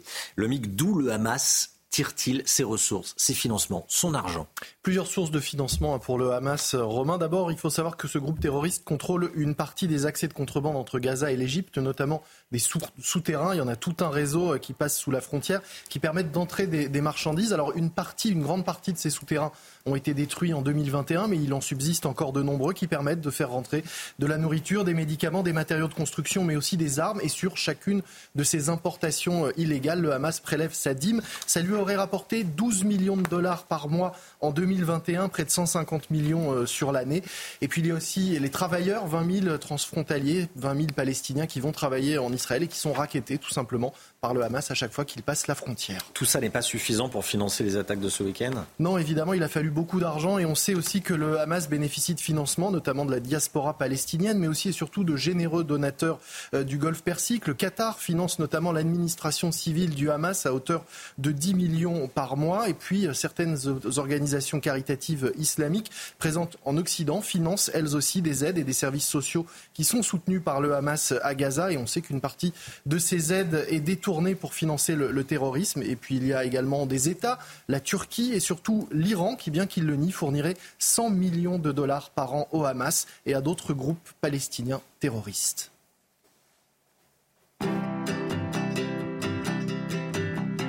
C'était votre programme avec Lesia, assureur d'intérêt général. 7h28, le temps tout de suite, Alexandra Blanc. Problème de pare-brise? Pas de stress. Partez tranquille avec la météo et Point S-Glace. Réparation et remplacement de pare-brise. Encore des records de température battus, Alexandra. Hein? Oui, Romain, c'est tout simplement exceptionnel puisque les températures s'envolent de nouveau avec localement plusieurs records battus hier. Localement, près de 33 degrés du côté de Castelnaudary euh, dans l'Aude ou encore 31 degrés à Toulouse. Ce sont des températures dignes d'un mois de juillet, voire même d'un mois d'août. Il a fait très chaud également à Évreux ou encore à Rouen en Normandie avec en moyenne 28-29 degrés. Ça va continuer aujourd'hui puisque cette journée de mercredi est placée sous le signe de la chaleur. Côté ciel, un temps calme ce matin, un peu de brouillard, notamment sur la façade ouest à Bordeaux encore à Nantes. Quelques entrées maritimes également autour du golfe du Lion. Et puis dans l'après-midi, une après-midi splendide malgré la présence de quelques nuages sur les régions du nord. Malheureusement, pas de précipitation. Vous le savez, on manque d'eau. Côté température, avec ce beau temps, les températures sont déjà très douces ce matin. 13 à 14 degrés à Paris, 14 degrés également pour le Pays Basque. Et dans l'après-midi, les températures s'envolent. 31 degrés à Bordeaux, 31 degrés à Toulouse, 28 degrés à Dijon ou encore 27, 28 degrés euh, sur le nord-est du pays. J'ai l'impression que nous sommes le 15 août et pourtant, non, les températures sont largement au-dessus des normales de saison et nous sommes le 11 octobre. Problème de pare-brise Pas de stress. Repartez tranquille après la météo avec Point Glace. Réparation et remplacement de pare-brise. CNews, il est 7h30. Merci d'être avec nous. Vous regardez la matinale de CNews. En reprenant le contrôle de territoire proche de la bande de Gaza, les militaires israéliens ont découvert des scènes d'horreur dans les kibbutz, notamment ceux de Kfar et de Berry. Que sait-on de ce qui s'y est passé? On verra ça dès le début du journal. Le bilan de l'attaque par le Hamas s'est à nouveau alourdi. 1200 morts côté israélien. C'est ce qu'a annoncé Tzal ce matin. Au moins 2900 blessés. Il y a environ 130 personnes aux mains du Hamas. On sera en direct avec Nathalie Sosnoff, notre correspondante sur place, et avec Edwige Chekroun, qui habite Jérusalem. Le siège de Gaza a commencé. On s'attend à une offensive terrestre. La présence d'otages à Gaza rend cette offensive compliquée, mais elle ne va pas l'empêcher. On verra ça avec le général Clermont qui est avec nous. A tout de suite, mon général. Une enquête a été ouverte contre le NPA pour apologie du terrorisme. Apologie du terrorisme, c'est ce c'est ce qu'a annoncé Gérald Darmanin, le ministre de l'Intérieur. Le NPA avait affirmé son soutien pour les euh, Palestiniens et les moyens de lutte qu'ils ont adoptés. C'est ce, ce que ce parti avait écrit dans un communiqué. Des scènes d'horreur, des scènes d'horreur dans le sud d'Israël. Deux kibbutz, Kfar et Berry, proches de la frontière avec Gaza, ont été ciblés par les terroristes du Hamas samedi dernier. Ils n'avaient qu'une idée en tête, ne, ne laisser aucun survivant. Alors pendant des heures, ces terroristes ont traqué euh, des civils jusqu'au dernier. Au total, plusieurs centaines ont été euh, assassinés. Attention, certaines images dans ce reportage peuvent choquer. Le récit est signé Maëva Lamy. Une interminable traînée de sang et des corps étendus les uns à côté des autres. Samedi, 70 terroristes du Hamas parviennent à pénétrer dans le kibbutz de Be'eri près de la bande de Gaza. Durant 15 heures, ils traquent, assassinent les habitants, des femmes, des personnes âgées, des enfants. Nous avons vu ce qui a été fait aux familles, aux enfants. Cela fait 33 ans que j'occupe ce poste. J'ai tout vu, je pensais avoir tout vu, mais quelque chose comme ça, je ne l'ai jamais vu. À une dizaine de kilomètres de là, le kibbutz de Kfar Et là aussi, des scènes d'horreur. Les maisons ont été incendiées avec leurs habitants à l'intérieur. Des familles entières décimées et des bébés sauvagement assassinés. Des mères, des pères, des bébés, des jeunes familles tuées dans leur lit, dans leur salle à manger ou dans leur jardin. Les terroristes sont venus les tuer, leur tirer dessus, ils les ont décapités. J'ai servi 40 ans dans l'armée, je n'ai jamais vu quelque chose comme ça. Ce n'est pas une guerre, c'est une attaque terroriste. D'autres civils ont été enlevés et figurent parmi les otages aux mains des terroristes du Hamas. Et de nouvelles images glaçantes nous sont parvenues du kibbutz de Berry dont on parlait à l'instant. On y voit les terroristes du Hamas assassinés de sang-froid des civils à bout portant. Certaines images peuvent choquer, je me dois de vous le dire. Le récit de Mathilde Couvillard-Flornois. Peu avant 6 heures du matin, sur ces images de vidéosurveillance, on peut voir des commandos du Hamas se cacher devant le portail de sécurité du kibbutz de Berry. L'un d'eux s'avance vers la cabine du gardien et lui tire dessus. Une voiture arrive et permet l'ouverture du portail, mais l'un des combattants du Hamas, resté sur le côté, tire à bout portant et abat les occupants du véhicule. L'autre sort de la cabine. Le kibbutz de Berry est aux mains du Hamas. Environ 70 hommes sont entrés. Plus tard, aux alentours de 7 heures du matin, les caméras de surveillance affichent une scène glaçante. La même voiture est sur le bas-côté. Les terroristes vont alors vérifier à tour de rôle l'intérieur du véhicule pour s'assurer que les personnes à l'intérieur soient bien mortes. Enfin, aux alentours de 9h30, un véhicule blanc arrive sur les lieux. Entre-temps, la voiture a été vidée et prise par le Hamas. Au sol, les effets personnels des victimes. Le véhicule blanc a chargé les trois corps et est reparti en marche arrière à l'intérieur du kibbutz. Le Hamas est resté 17 heures dans le kibbutz de Berry, faisant plus de 100 victimes. Votre commentaire euh, en tant que militaire, général Bruno Clermont, vous regardez ce, reportage? Visiblement, la planification est incroyable. La planification et la détermination est incroyable. On assiste à un phénomène qu'on ne connaissait pas c'est-à-dire des terroristes hein, qui ont des visées terroristes, qui dans l'action, mais qui fonctionnent comme des commandos, comme des commandos professionnels. Donc c'est cette raison pour laquelle tout est planifié, tout est minuté, le souci du détail, euh, et c'est ça qui est surprenant, et c'est ça qui va rendre difficile d'ailleurs euh, la contre-offensive, puisqu'en face d'eux, ils ont une, armée de miliciens terroristes euh, entraînés qui, vont se battre jusqu'à la mort. Le bilan, le bilan euh, humain continue de, s'alourdir. 1200 personnes sont mortes côté israélien, annonce euh, l'armée israélienne ce matin. 2700 ont été blessés. Ce sont des chiffres communiqués ce matin par euh, l'armée israélienne. En ce qui concerne les otages, plus de 130 seraient aux mains du Hamas. Nathalie Sosnoff en direct avec nous. Nathalie, vous êtes en direct de Tel Aviv, correspondante de, CNews sur place. Vos dernières informations, notamment concernant les otages. Ben, au niveau des otages, on parle pour le moment euh, de 130 otages, mais ce chiffre pourrait être bien évidemment supérieur puisque les familles annoncent encore 250 disparus.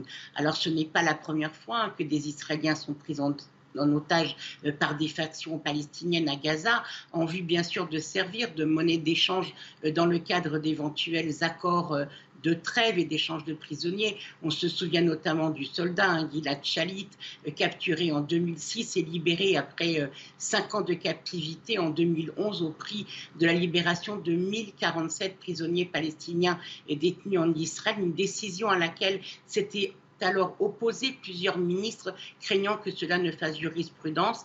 Déjà, certains experts se posent la question de savoir si Israël devrait ou pas céder à un éventuel chantage du Hamas pour la libération des otages actuels, mais cette fois, ce sont, comme on l'a dit, au moins 130 Israéliens qui sont retenus à Gaza.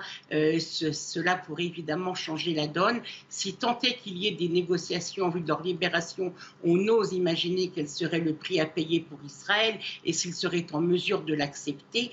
Euh, comme vous l'avez dit, hein, les otages ne seront pas un obstacle à une incursion terrestre. Ici, on estime qu'il faut mener la guerre comme s'il n'y avait pas d'otages, même au prix de devoir en sacrifier une partie. Mais s'il y a incursion, il se pourrait que Tsahal ravive la, directive Hannibal, euh, une directive élaborée en 1986 par des généraux de l'armée. Elle avait été tenue secrète pendant 17 ans.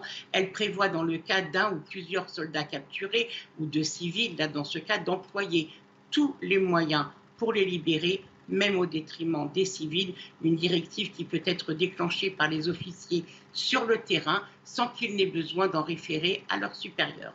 Merci beaucoup Nathalie, en direct de, Tel Aviv. Général Bruno Clermont, l'attaque au sol se, prépare. Euh, l'armée israélienne semble craindre la présence, euh, encore euh, aujourd'hui, d'infiltrés du, Hamas sur son territoire. Qu'est-ce qu'on en sait? On n'en sait pas grand-chose parce que les informations sont parcellaires. Je pense qu'il y a la volonté de ne pas trop inquiéter la population. Mais on, a bien vu, c'est une, c'est une opération terroriste de qualité militaire et même de qualité commando. Donc il est tout à fait possible que des commandos se soient cachés, d'autant plus que certains ont revêtu des uniformes de l'armée de salle. Donc euh, euh, ils peuvent être cachés, ils peuvent être embusqués, ils peuvent être noyés dans la population pour euh, continuer à porter des coups euh, très dur et le but étant de terroriser, donc de tuer le maximum de gens. Donc effectivement, ce ratissage euh, se continue, mais se continue un peu sous le radar parce que euh, je pense que la volonté, c'est de ne pas inquiéter la population et de concentrer les efforts sur la contre-offensive et, la capacité de l'armée d'Israël à battre le Hamas. Merci mon général, vous restez bien avec nous évidemment. Dans un instant, juste après la petite pause publicitaire, on sera avec Edwige Chekroun. Elle habite Jérusalem. Témoignage, c'est important, témoignage euh, tous les jours dans, la matinale de CNews. On est avec nos envoyés spéciaux. On est euh, bien sûr avec nos, experts, le général Bruno Clermont, le Guillot, euh, Gauthier Lebret pour la politique, Chana Lousteau pour, pour les informations. Paul Sugy est avec nous, édito politique à 7h50. Et puis les témoignages, les témoignages. Edwige Chekroun dans un instant. Restez bien sur CNews connecté sur CNews. À tout de suite. CNews, 7h42. Euh, le point info, avant de retrouver Edwige Chekroun, habitante de Jérusalem. Le point info, Chanel Housteau. L'attaque du Hamas contre Israël est une sauvagerie jamais vue depuis la Shoah. Ce sont les mots du Premier ministre israélien Benjamin Netanyahou pendant un entretien téléphonique avec Joe Biden. Joe Biden qui a qualifié les attaques du Hamas de mal à l'état pur. Il l'a dit hier soir pendant un discours à la Maison Blanche. Gérald Darmanin sera à Sarcelles ce matin dans le Val d'Oise, accompagné de Gabriel Attal. Le ministre de l'Intérieur se rendra à l'école juive Ozar à. Objectif de cette visite, afficher le soutien du gouvernement à la communauté juive de France. Et puis François Ruffin se désolidarise de Jean-Luc Mélenchon. Selon l'élu LFI de la Somme, les mots employés par certains insoumis ne sont pas à la hauteur de la gravité de la situation en Israël. Il le dit chez nos confrères du Monde. De son côté, Mathilde Panot a réaffirmé la position de son parti. Je cite Nous ne changerons pas d'un iota. Edwige Chekroun est en direct avec nous, habitante de Jérusalem. Bonjour Edwige Chekroun, merci beaucoup d'être euh, avec nous en direct sur, euh, sur CNews. Bonjour. Vous êtes responsable de projets francophones en, Israël. Vous travaillez avec des, associations. Euh, vous aidez les populations militaires et, civiles. Déjà, Dites-nous, comment est-ce que, tout simplement, comment est-ce que vous vivez euh, Enfin, tout simplement, je ne sais pas si l'expression est bien choisie, mais comment vous vivez depuis, euh, depuis samedi dernier? Ben, on, a, on, est, on, est, on est comme, comme les infos que vous, vous pouvez entendre au quotidien. On, est, on a eu un grand temps d'étonnement par, par ce qui s'est passé. On apprend l'information au fur et à mesure. On est stressé pour les populations militaires. On est angoissé aussi pour les populations civiles.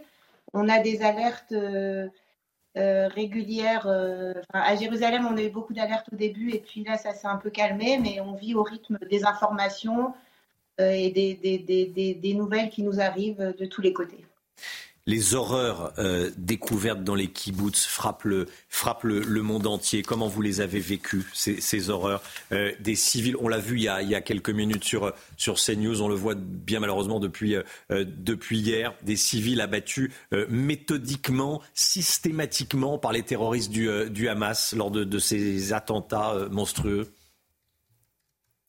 Et on est comme le monde entier, on est choqué, on est triste, on est aussi dans, la peur des, gens, des noms, de qui connaît qui, puisque, comme vous le savez, Israël est un pays, euh, est un pays à petite échelle. Et donc, euh, on, entend un voisin qui connaît, c'était sa cousine, c'était son petit-fils, euh, c'était son. Ils allaient se marier.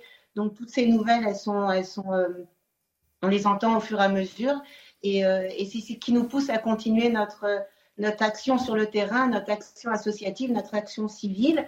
Euh, et, donc, ça nous, ça nous, motive pour être encore plus euh, efficace par rapport à l'action qu'on a mis en place. Racontez-nous, quelles sont les, actions que vous menez exactement? Alors, euh, en fait, on a commencé il y a, bah, il y a deux jours, enfin dimanche après-midi, dès qu'on a entendu qu'ici et là, des soldats manquaient de nourriture, de matériel, parce qu'il faut dire que ça a démarré samedi matin, mobilisation générale déjà quelques, quelques minutes, quelques heures après. Et donc, beaucoup de soldats qui sont partis euh, sans, être prêts, sans matériel, sans, nourriture. Donc, on a très vite entendu euh, il manque ça là, il manque ça là, etc. On a créé un point de collecte. Et de là, on a reçu énormément de, de, choses qui nous manquaient, de, de nourriture à, à, transporter vers, euh, vers les bases, vers les populations civiles qui ont été touchées. Et de là, de là on a dû euh, passer à l'action, être efficace, s'organiser, mutualiser les compétences, essayer de voir euh, ce qui manque et de voir comment on achemine euh, les différentes choses récoltées. Ça allait d'une paire de lunettes à un soldat qui a cassé ses lunettes à, des, camions, enfin des camions de, nourriture, de couverture, etc. pour, pour aider le, les, militaires à se mettre en place. Voilà, je vois en, fond des, des, images de carton qui se préparent et, et, de personnes mobilisées, surtout des femmes, surtout des, retraités, surtout des enfants, comme on peut le voir sur les images derrière vous. Euh, des préparations de paquets selon les besoins, et puis on essaye aussi de, d'assurer la sécurité euh, des personnes qui, qui sont sur le, enfin, avec nous euh, sur le terrain. Voilà, je vois un centre logistique en image. C'est un peu comme ça chez nous on essaye d'assurer la sécurité aussi. Il y a eu quelques alertes aussi, donc on invite à rapatrier tout le monde dans une, dans une chambre fortifiée. Voilà. Edwige Shekroun, il y a la question des, otages, des dizaines d'otages israéliens retenus euh, par, le, par le Hamas. Euh, comment euh, vivez-vous cette, cette situation obnubilante inimaginable pour, euh, pour, euh, pour Israël. Euh, des dizaines de, des dizaines d'otages retenus par les terroristes du, Hamas dans la, dans la bande de Gaza. alors au niveau de, de, de, nous, civils, on est horrifiés, mais, mais on a confiance. on prie aussi beaucoup pour que, pour que tout, tout avance vers le meilleur dénouement, que, que ces civils puisse, euh, puisse revenir très très vite et euh, le mieux possible. Merci beaucoup Edwige Chekroun. Des témoignages tous les matins dans, dans la matinale. Merci d'avoir été en direct avec nous depuis, depuis Jérusalem. L'économie tout de suite.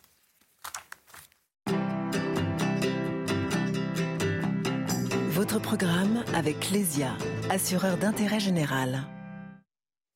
L'économie avec vous, le Guillot, confronté à une nouvelle crise avec ce qui se passe en Israël, évidemment. L'économie mondiale déjà fragile pourrait être ralentie. Quels sont les risques exactement? Dites-nous. Hier, Romain, le, FMI, le Fonds monétaire international qui était réuni au Maroc, s'est inquiété. Ainsi, la guerre dure ou s'étend au Moyen-Orient, cela pourrait bouleverser une économie mondiale déjà fragile et ébranlée par plusieurs années de crises successives, du Covid à l'Ukraine notamment. L'économie mondiale avance en boitant, a expliqué le directeur des études du FMI.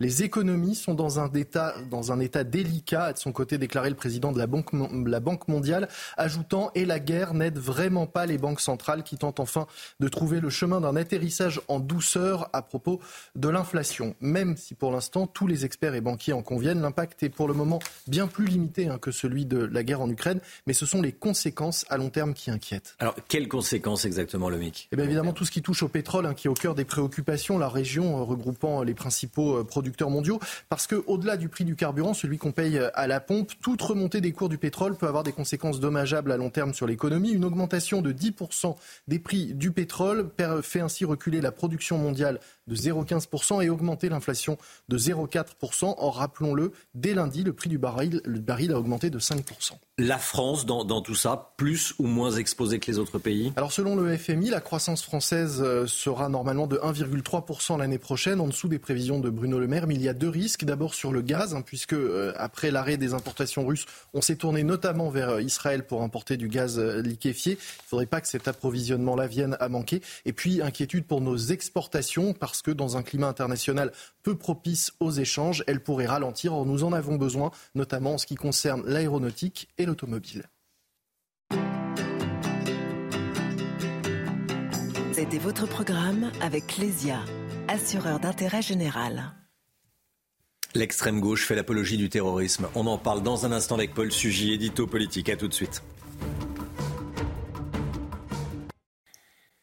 La politique avec vous, Paul Sugy. Bonjour, Paul. Bonjour. Euh, ce matin, Gabriel Attal et Gérald Darmanin sont en visite dans une école juive pour s'assurer que les lieux communautaires juifs sont bien protégés. Ce qu'ils redoutent, Paul, c'est que le conflit israélo-palestinien s'importe en France. Oui, on n'en est pas encore tout à fait là, mais cette inquiétude est légitime et on la comprend, euh, alors que le ressurgissement du tragique dans l'histoire d'Israël devrait nous trouver unis, c'est-à-dire nous tous Français, dans la solidarité avec ce pays allié et ami. Et eh bien voilà qu'il faut en même temps s'escrimer à empêcher la haine antisémite qui a motivé les pogroms de ce week-end de se répandre sur notre sol. Alors c'est pas une menace qui est propre à la France, on l'a vu euh, dans tous les pays occidentaux au fond qui ont connu une importance importante immigration venue des pays arabo-musulmans. En Australie, lundi soir, la foule devant l'Opéra de Sydney a scandé Gazer les Juifs. Et à New York, ce week-end, les soutiens inconditionnels à la libération de la Palestine ont toisé les Américains endeuillés qui marchaient pour dire leur chagrin, leur compassion avec les victimes israéliennes. Et en France, donc, les agressions antisémites se sont multipliées depuis quelques jours. Le ministère de l'Intérieur en recense plus d'une vingtaine déjà, tandis que l'extrême gauche enfreint, à Lyon d'abord et puis hier à Marseille, les interdictions préfectorales pour manifester coûte que coûte son soutien à la Palestine. Ce qui est surprenant ou ce qui est honteux, c'est selon, euh, c'est que ces manifestations au fond de détestation d'Israël, elles n'émanent pas des bas-fonds de ce que Gilles Kepel appelle les banlieues d'islam, mais elles sont, euh, hier soir c'était sur le Vieux-Port, sont des manifestations de centre-ville. Euh, et c'est là que la gauche antifa, la gauche anarcho-trotskiste ou syndicale, eh joue le premier rôle. Au fond, jamais mieux qu'aujourd'hui, le terme d'islamo-gauchisme n'a semblé aussi approprié. Ce que vous nous dites, Paul, ce matin, sur CNews, c'est que c'est l'extrême gauche qui est à la manœuvre. Oui, en fait, on assiste à la congruence de deux antisémitismes qui forment une même menace sur le sol français. Il y a d'abord celui qui est latent, prêché par les islamistes à l'abri de nos quartiers, qui s'exprime soit sporadiquement dans la vie quotidienne par des menaces ou des insultes qui ont progressivement fait fuir euh, les Français juifs dans ces villes, soit qui s'exprime brutalement par les tueries de Mohamed Merah ou d'Amédi Koulibaly. Et puis, il y a l'antisémitisme politique, celui qui est prêché par une extrême gauche en croisade. Cette gauche-là est héritière euh, du maoïsme qui applique au conflit israélo-palestinien une lecture décoloniale. Alors qu'on s'entende, hein, on a bien sûr le droit de critiquer la politique de colonisation d'Israël en Cisjordanie, voire de dénoncer le régime d'apartheid qui est imposé aux, États palestiniens, mais là il s'agit d'autre chose. L'extrême gauche ne s'en tient pas à cette critique elle considère, d'abord, elle ferme aveuglément les yeux sur les crimes terroristes qui ont été commis par le Hamas et elle fait mine d'ignorer euh, que les combattants du Hamas ne sont pas d'abord des libérateurs de la Palestine, ce sont d'abord des guerriers d'Allah qui accomplissent un destin sacré en exterminant les Juifs en son nom. On a appris cette nuit que Gérald Darmanin avait demandé une enquête contre le NPA pour apologie du terrorisme. Oui, alors en soutenant inconditionnellement Gaza, quels que soient les moyens employés pour sa libération, euh, fussent les pires. Cela même au lendemain de raids au cours desquels le Hamas a déchiqueté des familles entières, a décapité des dizaines de bébés. Eh bien, le parti de Philippe Poutou ne s'est pas seulement déshonoré, euh, je crois surtout qu'il s'est rendu complice de crimes euh, qui ont été commis dans le sud d'Israël. Il n'est pas le seul. Avec le NPA, il y a aussi les indigènes de la République, Douria Boutelja, le syndicat solidaire étudiant, notamment sa section à l'EH ESS ou encore le site Révolution Permanente, eh bien, tous ces groupuscules d'extrême gauche ont clamé leur soutien à ces crimes barbares. Ça s'appelle de l'apologie du terrorisme. Il y a des lois pour ça. Maintenant, il faut que la justice passe et sa main ne doit pas trembler. Il y a eu une cinquantaine euh, d'actes antisémites hein, depuis 48 euh, heures, sont les, les derniers chiffres de, Gérald Darmanin. Merci Paul Sugy, 7h57. 8h10, soyez là la grande interview de, de qui reçoit sur CNews Europe 1 Gérard Larcher, euh, le président du groupe du, le président du Sénat évidemment, euh, président LR du, du, Sénat évidemment. Tout de suite, c'est le temps avec Alexandra Blanc. Problème de pare-brise? Pas de stress. Partez tranquille avec la météo et Point S-Glace. Réparation et remplacement de pare-brise. Le temps avec vous, Alexandra, avec du soleil aujourd'hui. Hein oui, encore une journée estivale, mon cher Romain, avec des conditions météo plutôt dignes d'un mois de juillet, voire même d'un mois d'août. On n'a vraiment pas l'impression d'être le 11 octobre. Et pourtant, les températures, oui, vont de nouveau s'envoler aujourd'hui. Alors, au programme ce matin, un temps partiellement nuageux sur les régions de l'ouest, un temps assez mitigé également autour du golfe du Lion avec quelques entrées euh, maritimes et puis un peu de vent également près des côtes de la Manche. Partout ailleurs, du soleil. Dans l'après-midi, petit à petit, les brouillards vont se dissiper et donc, conséquence, une belle après-midi en perspective, malheureusement sans précipitation, toujours pas une seule goutte de pluie. On aura seulement quelques nuages, un ciel un petit peu plus laiteux, un petit peu plus nuageux entre la pointe bretonne et euh, le nord-est. On retrouvera des températures qui ce matin sont déjà très douces. On ne se couvre pas. 13 degrés en moyenne euh, sur le sud-ouest, 13 à 14 degrés pour le bassin parisien ou encore 17 degrés euh, du côté de Nice. Et dans l'après-midi, les températures sont estivales. Nous avons l'impression d'être au mois d'août. 31 degrés à Bordeaux ou encore à Toulouse, 29 degrés à Lyon, 29 degrés également à Clermont-Ferrand. Vous aurez en moyenne 28-29 degrés en Touraine. Pourrait de nouveau battre des records de chaleur aujourd'hui. La suite du programme du beau temps également pour la journée euh, de demain. Et puis à partir de vendredi et surtout samedi, le temps va commencer à changer. Perturbation qui va balayer le pays et les températures vont dégringoler la semaine prochaine. On va passer de 30 degrés à seulement 14-15 degrés la semaine prochaine. Donc température beaucoup plus automnale avec en prime le retour de la pluie. Et ça, ça va vraiment faire du bien. Problème de pare-brise Pas de stress. Repartez tranquille après la météo avec Point Glace. Réparation et remplacement de pare-brise. C'est News, il est bientôt 8 h Merci d'être avec nous à la une. À la une ce matin, l'horreur absolue, découverte dans plusieurs kibbutz. Les terroristes du Hamas ont abattu froidement des Israéliens de tous les âges, sans aucune humanité. On va vous montrer ce qui s'est passé. Le siège à Gaza a commencé. Il y a également des frappes. À quand le début de l'offensive terrestre On retrouvera en direct avec nous Antoine Estève, l'un des envoyés spéciaux de CNews. Tout de suite, Antoine. Un cordon sanitaire est en train d'être érigé autour de la France insoumise qui ne veut pas qualifier le Hamas de terroriste. Elisabeth Borne, la Première ministre, a pris la parole hier après-midi à l'Assemblée nationale. Une réponse bien tiède, vous l'entendrez. Et puis on en parlera après avec vous, Gauthier Lebret. A tout de suite, Gauthier. L'innommable. Dans le sud d'Israël, les terroristes du Hamas ont envahi le kibbutz de Kfar près de Gaza samedi dernier. Là-bas, ils ont massacré plus d'une centaine de civils sans défense dans leurs maisons, dont certains ont été décapités. Chana. Parmi les victimes, des personnes âgées, des femmes, mais aussi des enfants. Sur place, les soldats israéliens ont découvert l'horreur. Le récit est signé Maëva Lamy. Une scène d'horreur impossible à décrire. Dans le kibbutz de Kfar à 2 km de la bande de Gaza, des dizaines de corps sont emportés. Parmi les rares survivants, ce couple d'Israéliens et leur bébé. Ils racontent l'enfer qu'ils ont vécu. Nous avons entendu des tirs et nous sommes restés barricadés pendant 21 heures jusqu'à ce que l'armée vienne nous sauver. Nous n'avons cessé d'entendre des fusillades, des coups de feu, des bombes et des alarmes et nous ne savions pas ce qui se passait. C'était comme dans nos pires cauchemars. À leur arrivée, les soldats découvrent le massacre, des maisons incendiées avec des familles entières à l'intérieur, des corps d'adultes et d'enfants mutilés. L'odeur de la mort est omniprésente, insoutenable. Vous avez vu des bébés, des mères, des pères dans leur chambre et comment les terroristes les ont tués? Ce n'est pas une guerre, ce n'est pas un champ de bataille. Il s'agit d'un massacre, d'une activité terroriste. Plus d'une centaine de civils ont été assassinés dans ce kibbutz, d'après les militaires israéliens. L'horreur absolue également au kibbutz de Berry. Euh, plus d'une centaine de civils y ont été sauvagement massacrés par les terroristes du Hamas. L'armée israélienne qui se prépare à une offensive terrestre, des milliers de soldats sont actuellement positionnés près de la frontière avec Gaza, Chana. Une riposte au sol se profile et pourrait avoir lieu dans les prochaines heures. On rejoint tout de suite nos envoyés spéciaux sur place, Antoine Estève et Fabrice Elsner. Antoine, vous êtes à Carmia devant la porte d'Erez. Effectivement, la porte d'Erez, vous savez, c'est ce corridor grillagé historique par lequel, en temps de paix ou en temps normal, on peut pénétrer à l'intérieur de la bande de Gaza. Et vous parliez euh, de ces formations militaires qui sont en place le long de la frontière avec Gaza. On va vous les montrer ce matin avec euh, Fabrice Elchner. Vous voyez hier, il y avait quelques chars, quelques véhicules d'infanterie. Ce matin, des dizaines, peut-être des centaines de chars et de véhicules de transport de troupes blindés se massent ici le long de ce grillage de cette frontière virtuelle entre Gaza et Israël. Beaucoup de monde donc, des bombardements incessants aussi qui continuent sur la bande de Gaza. Ici, toutes les deux à trois minutes, on entend des bruits sourds à quelques kilomètres d'ici. Ce sont des bombardements en direction de Gaza City. Et puis ces alertes toujours, hier soir notamment, avec cette pluie de roquettes envoyées depuis la bande de Gaza par les combattants du Hamas en direction d'Ashkelon. Cette pluie de roquettes qui heureusement a été interceptée par le dôme de fer, vous savez, ce système antimissile israélien. Mais les alertes, les sirènes ont retenti une bonne partie de la soirée encore. La question maintenant que tout le monde se pose ici, c'est la décision politique de cette invasion ou pas de la bande de Gaza par l'armée israélienne. Elle est dans les mains de Jérusalem aujourd'hui et ici, les soldats attendent tous cette réponse évidemment dans la journée.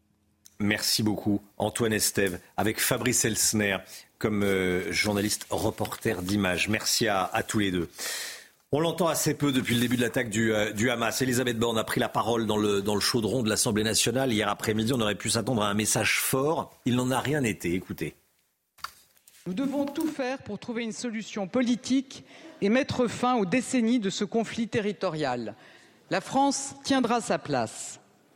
Dans ces moments tragiques, je trouve choquant et désolant d'entendre des voix dissonantes jusque, sur ces bancs. C'est par la cohésion nationale et par la défense de nos valeurs républicaines que nous pourrons être à la hauteur. Je vous remercie. Gauthier Lebret, euh, c'est un peu tiède. Hein. Comment ça s'explique? Oui, c'est très fade. Elle avait une occasion euh, historique de dire à la France insoumise ce qu'elle faisait depuis 48 heures. C'est un rendez-vous manqué. Alors, on me confiait hier sur les bancs de l'Assemblée nationale. Elisabeth Borne regarde ses fiches sans attaquer frontalement LFI. On aurait dit qu'elle présentait le 20h. Un autre Premier ministre aurait été plus virulent, comme Manuel Valls. Alors, pourquoi Elisabeth Borne agit comme cela? Je rappelle qu'elle n'était pas présente à la marche pour Israël lundi. Elle recevait le Premier ministre coréen. On aurait, pu imaginer que ce rendez-vous soit décalé euh, d'une heure ou deux pour pouvoir participer à cette marche. Il y a une crainte du côté euh, de l'exécutif qu'on leur reproche euh, ce qu'ils ont pu dire ou ce qu'ils ont pu faire si Gaza est rayé de la carte dans euh, quelques jours, dans, une semaine.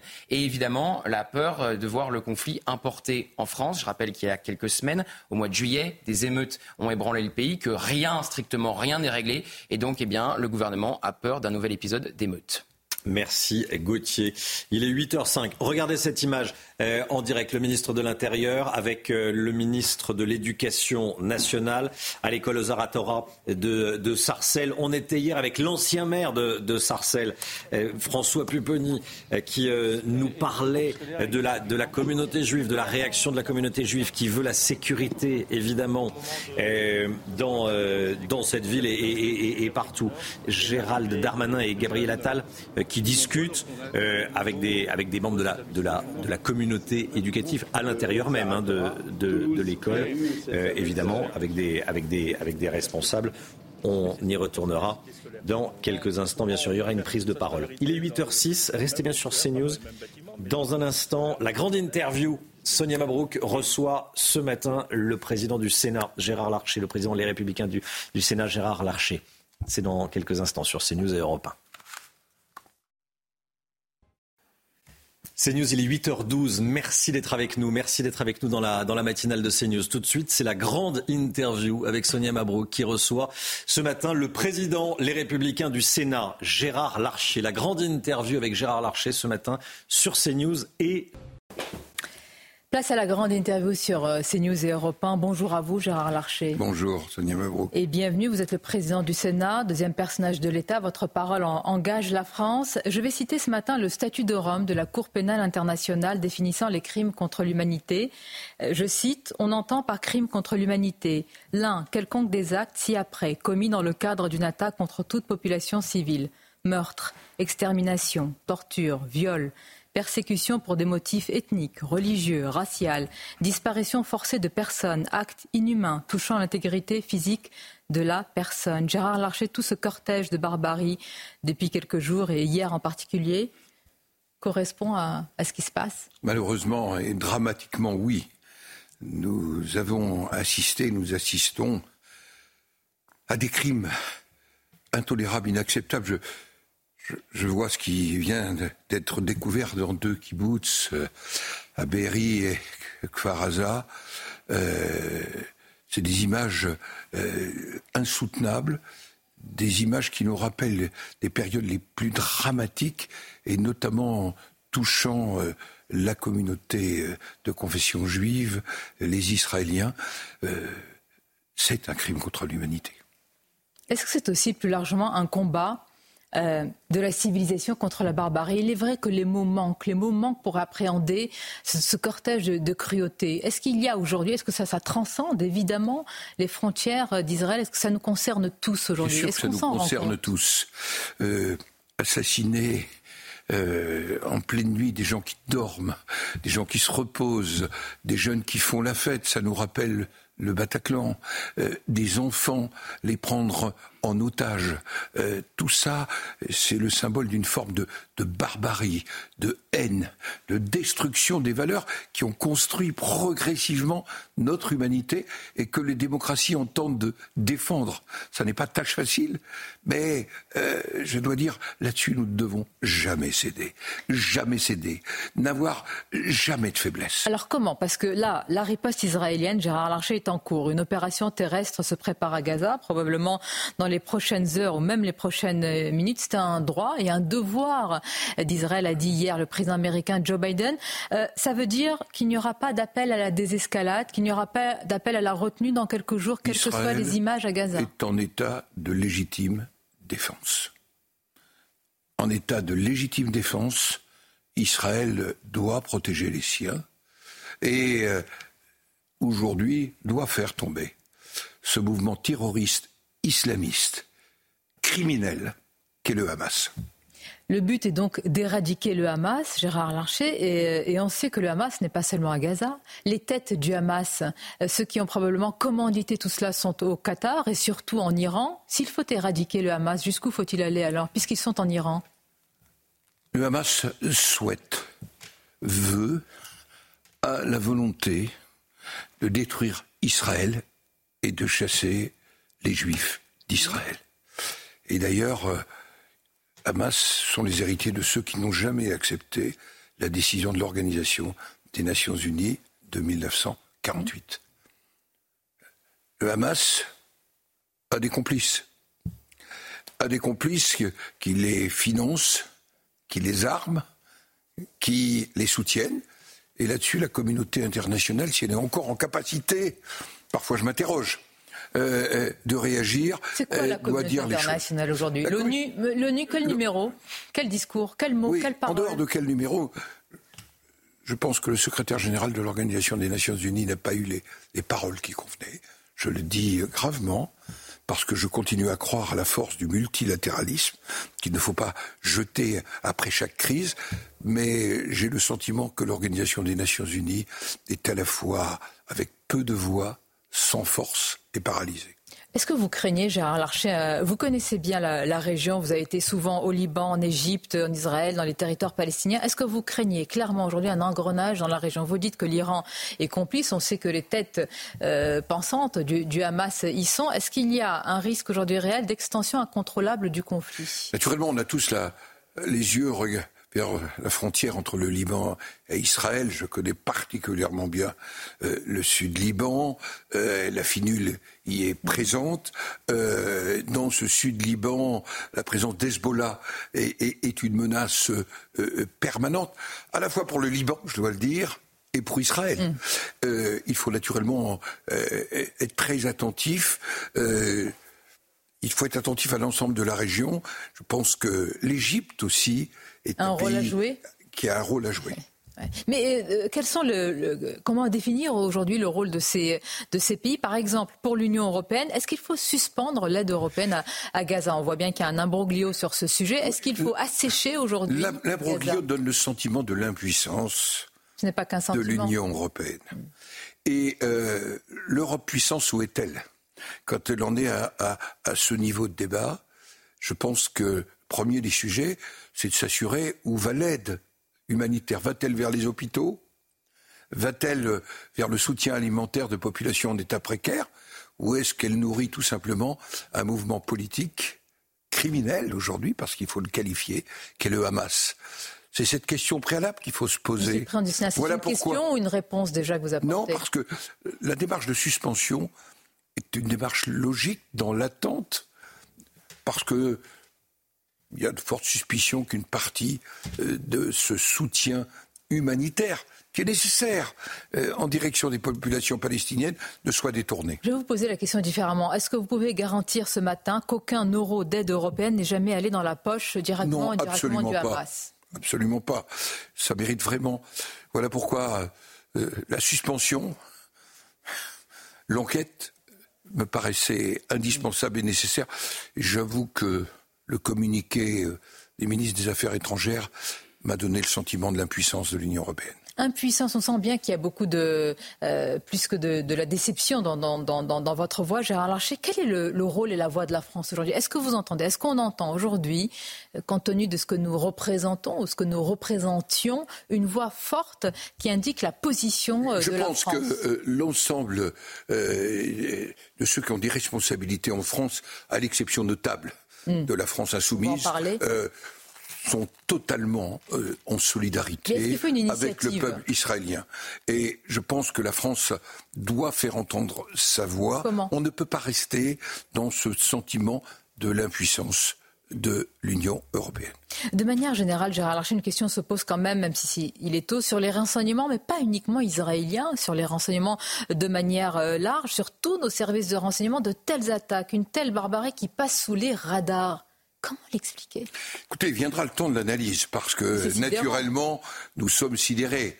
Euh, euh, Mossad, c'est une bête passée pour parmi les meilleurs services.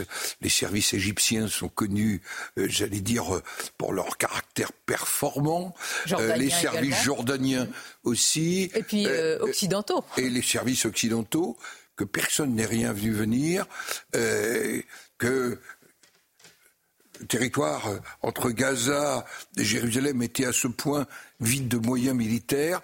Tout ceci mérite une analyse, je suis certain. Vous savez, les Israéliens, c'est une démocratie c'est un peuple démocratique qui va demander des comptes aussi à son gouvernement. Est-ce que nous il en demandé depuis quelques mois. Est-ce que nous sommes en droit, nous tous, de demander des comptes? Est-ce que nos démocraties, Gérard Larcher, ne sont pas trop vulnérables face à ces groupes terroristes Elles ont besoin de... Est-ce que nous sommes suffisamment armés je n'en suis pas totalement certain. Regardez, est-ce que nous avons été suffisamment en anticipation en Afrique dans la connaissance de ce qui se passait? Euh, Et ça met en cause aussi nos, nos propres services et leurs capacités. Donc ça mérite vraiment que nous nous y penchions. Nous avons une délégation parlementaire au renseignement. Je crois qu'elle a une tâche qui l'attend sur ce sujet, tout simplement de faire le point et demander des comptes, parce que le renseignement, c'est aussi une manière d'exercer sa souveraineté, de protéger son pays et de protéger aussi les valeurs démocratiques. Demander des comptes aussi à une partie de la classe euh, politique. Un sénateur LR, Stéphane Le Rudulier, demande la dissolution de la France insoumise. D'autres veulent la levée de l'immunité de certains élus, euh, comme pour Mathilde Panot, qui n'a pas caractérisé le groupe euh, Hamas de groupe terroriste islamiste. Nous sommes sur un sujet sérieux ici, parce que pour c'est à la justice de caractériser l'apologie du, du, terrorisme. Mais qu'est-ce que vous dites là?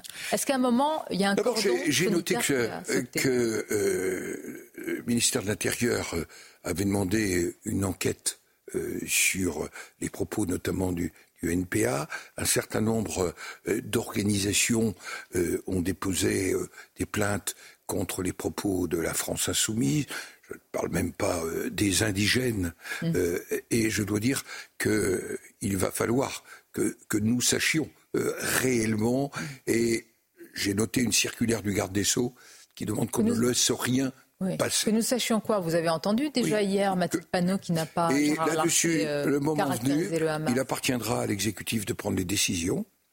Et il appartiendra, dans le cas de poursuites judiciaires, euh, je, n'ai pas de sénateur qui appartient à la France euh, insoumise, euh, mais s'il y a des demandes de levée d'immunité parlementaire à l'Assemblée nationale, si j'étais député, je serais de ceux au bureau qui les voteraient. Gérald Darmanin et euh, Gabriel Attal sont en ce moment dans une école euh, juive. Euh, il s'agit d'apporter le soutien évidemment nécessaire à la communauté, aux Français juifs. Le ministre de qui a évoqué quand même une cinquantaine d'actes antisémites. Il y a eu aussi une manifestation pro-palestinienne à Marseille où on a entendu Israël assassin, Macron complice. De quoi tout cela est-il le révélateur? De quelque chose que je dénonçais déjà en 2015 dans un rapport euh, à François Hollande. La nation, un héritage en partage. Je notais, je constatais qu'une partie de nos compatriotes euh, de confession euh, juive ou d'origine juive tout simplement ne pouvaient plus aller dans certaines écoles, et pas simplement des écoles à caractère confessionnel, mais des écoles de la République. Mm. Et euh, euh, que quelque part, en quelque sorte, ils n'avaient plus droit de citer.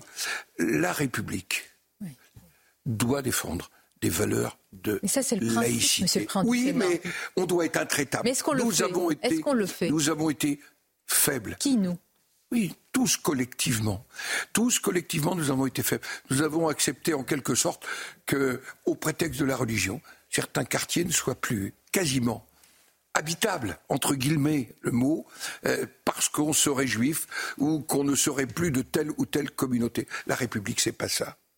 C'est former une communauté nationale. Et là-dessus, nous devons très clairement euh, être intraitables. J'ai bien noté qu'à la rentrée, sur des signes vestimentaires, pour la première fois. Le ministre de l'Éducation nationale avait fait une circulaire claire. Ça nous a changé du précédent ministre. Hier, à cette même place, euh, à votre place, Gérard Larcher, dans cette grande interview, Marine Le Pen a affirmé que le RN était un rempart pour les Français juifs et même le seul rempart car elle se targue, Marine Le Pen, de position très claire sur le sujet.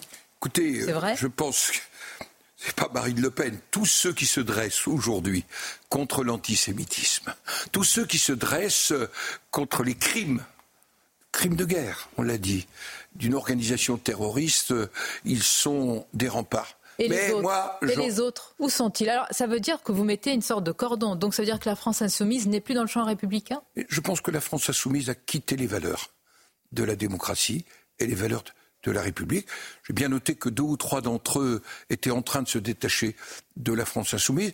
Mais quand Mme Panot refuse hier de qualifier le Hamas de terroriste, que dirait-elle ce matin quand on découvre dans ces deux kibbutz les crimes, les crimes contre des enfants, les crimes contre euh, les civils euh, Est-ce que c'est pas un acte, c'est pire qu'un acte terroriste, c'est un acte criminel qui touche aux valeurs les plus profondes? Merci Gérard Larcher. Monsieur le président du Sénat, c'était votre grande interview sur CNews Europe 1. À bientôt et bonne journée à vous. Merci. CNews, il est 8h27. Merci à vous, Sonia Mabrouk. Merci également à votre invité, le président Les Républicains du, Sénat, Gérard Larcher. Euh, l'actualité euh, est évidemment euh, dramatique et vous l'avez commenté il y a notamment cette phrase sur la, politique française et la position de la France insoumise qui a été prononcée par Gérard Larcher il y a quelques instants. LFI a quitté les valeurs de la démocratie, LFI a quitté les valeurs de la République. C'est ce qu'a dit le, président du Sénat. On va y revenir. Évidemment, l'équipe est là. On est avec Chana Lousteau, on est avec Gauthier Lebret, on est avec le général Bruno Clermont, on est avec Lomic Guillot et avec nos correspondants et nos envoyés spéciaux en, Israël. À la une, et on vous en parle depuis le début de cette euh, matinale, en reprenant le contrôle de territoires proches de la bande de Gaza, les militaires israéliens ont découvert des scènes d'horreur dans des kibbutz, notamment ceux de Kfaraza et de Berry. Que sait-on de ce qui s'y est passé? On verra ça dès le début du journal. Le bilan de l'attaque par le Hamas s'est à nouveau alourdi. 1200 morts côté israélien. Annonce faite ce matin par Tzal, 2700 blessés. Il y a environ 130 personnes aux mains du Hamas. Et puis la santé, comme tous les jours, face à toutes les horreurs dont on parle en ce moment et, aux atrocités en général, on veut protéger les enfants. Est-ce que c'est la meilleure idée, cette protection? Tiens, eh bien on va en parler dans un instant, dans un petit quart d'heure, avec le docteur Bajit Millot. Des scènes d'horreur dans le sud d'Israël. Deux kibbutz, Kfaraza et Berry, proches de la frontière avec Gaza, ont été ciblés par les terroristes du Hamas samedi dernier. Ils n'avaient qu'une idée en tête, ne laisser aucun survivant. Ils ont systématiquement tué toutes les personnes vivantes, tous les habitants de ces, ces kibbutz qu'ils croisaient. Oui, pendant des heures, ces terroristes ont traqué euh, les civils jusqu'au dernier. Au total, plusieurs centaines ont été assassinés sauvagement. Attention, certaines images dans ce reportage, peuvent choquer. Le récit est signé Maëva Lamy. Une interminable traînée de sang et des corps étendus les uns à côté des autres. Samedi, 70 terroristes du Hamas parviennent à pénétrer dans le kibbutz de Be'eri près de la bande de Gaza. Durant 15 heures, ils traquent, assassinent les habitants, des femmes, des personnes âgées, des enfants. Nous avons vu ce qui a été fait aux familles, aux enfants. Cela fait 33 ans que j'occupe ce poste. J'ai tout vu, je pensais avoir tout vu, mais quelque chose comme ça, je ne l'ai jamais vu. À une dizaine de kilomètres de là, le kibbutz de Kfaraza. Et là aussi, des scènes d'horreur. Les maisons ont été incendiées avec leurs habitants à l'intérieur. Des familles entières décimées et des bébés sauvagement assassinés. Des mères, des pères, des bébés, des jeunes familles tuées dans leur lit, dans leur salle à manger ou dans leur jardin. Les terroristes sont venus les tuer, leur tirer dessus, ils les ont décapités. J'ai servi 40 ans dans l'armée, je n'ai jamais vu quelque chose comme ça. Ce n'est pas une guerre, c'est une attaque terroriste. D'autres civils ont été enlevés et figurent parmi les otages aux mains des terroristes du Hamas. Et après le massacre dans le kibbutz de, de Berry, dont on parlait à l'instant, les rescapés israéliens se sont réfugiés dans un hôtel de la mer Morte, Chana. Encore sous le choc, ces rescapés témoignent ce matin. Marie-Victoire Dieudonné. Des chaussures, des tas de vêtements ou encore des jouets jonchent le sol de cet hôtel de la mer Morte. Ce refuge temporaire accueille les habitants du kibbutz de Berry, attaqués samedi matin. À 130 km de là, non loin de la bande de Gaza, ils y ont vécu des heures d'angoisse. Lorsque nous nous sommes cachés dans l'abri, nous n'avions aucune idée de ce qui se passait à l'extérieur. Nous entendions des voix en arabe. Nous les entendions dire Dieu est le plus grand, abattez les juifs. C'est l'essentiel. Ils ont essayé d'ouvrir la porte de l'abri. Après tout, vous devez la soulever, mais il n'y a pas de serrure. Mon mari et les trois garçons n'ont tout simplement pas lâché la poignée pendant 15 heures. Sur les quelques 1200 membres de la communauté, 150 ont été mis à l'abri ici, mais nombreux sont ceux qui n'ont pas été retrouvés. Nous estimons que de nombreuses personnes sont injoignables. Nous ne savons pas si elles ont été kidnappées, nous ne savons pas si elles sont mortes, mais il y en a des dizaines. Ce massacre est d'autant plus violent pour les habitants qu'il leur paraissait improbable. Nous n'avions pas imaginé un scénario aussi fou. Nous n'avions pas imaginé. Et après qu'ils ont érigé la barrière, nous avons réalisé que ce n'était plus. que nous nous sentions vraiment protégés quelque part. Quelle illusion, quelle illusion.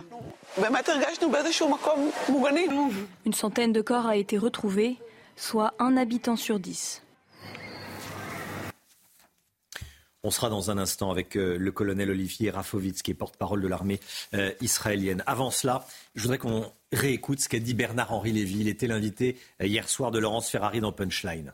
Oui, Bernard qui s'est rendu en Israël euh, après euh, l'offensive euh, du Hamas. Il dénonce fermement ce qu'il décrit comme un pogrom. Historiquement, ce terme désigne des attaques de masse commises sur des juifs. Écoutez. Je n'ai plus de larmes et je n'ai plus de mots pour dire tout ce que j'entends et, tout ce que je vois depuis, depuis quelques jours, depuis que je suis ici. clairement, et il n'y a pas d'autre mot, euh, il y a eu un, gigantesque pogrom euh, qui a été commis en terre d'Israël.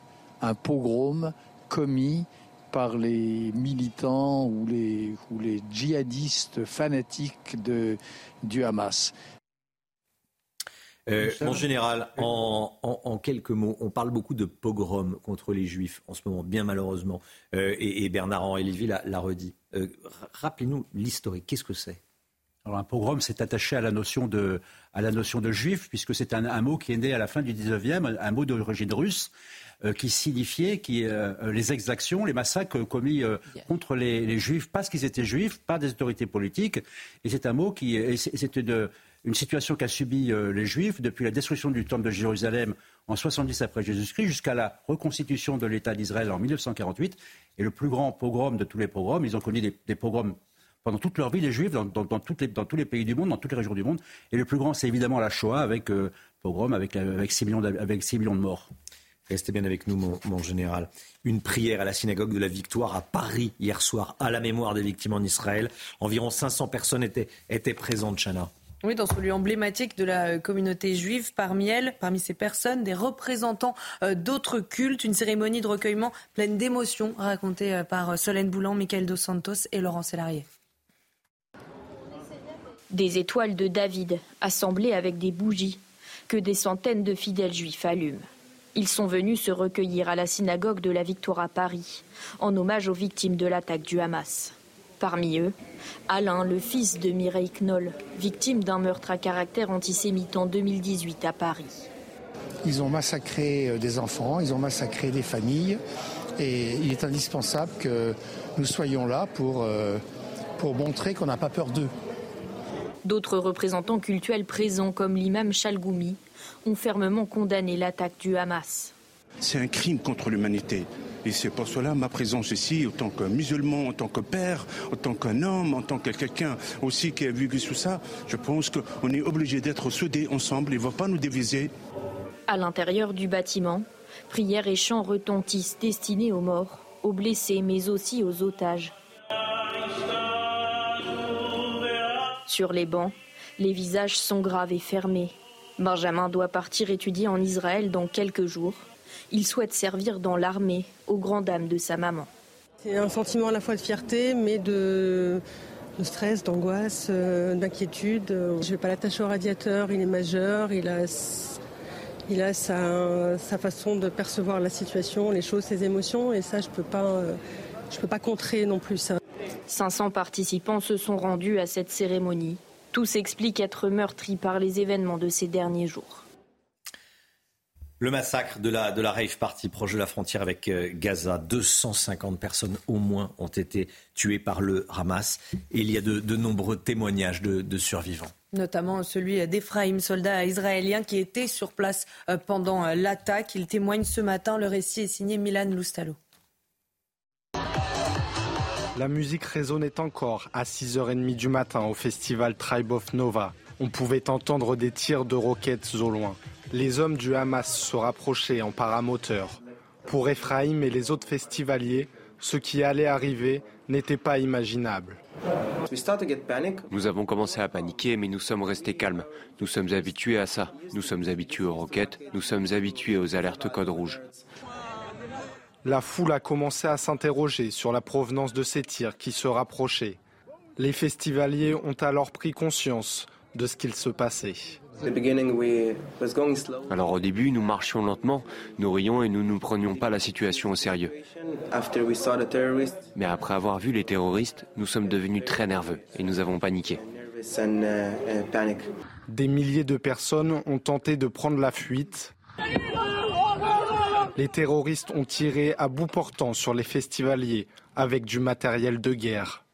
Imaginez que vous utilisez une roquette destinée à tirer sur des maisons ou des chars sur un groupe de 20 civils. Uh, des roquettes sont arrivées sur nous. Voilà ce que j'ai vu. L'attaque a fait 250 victimes.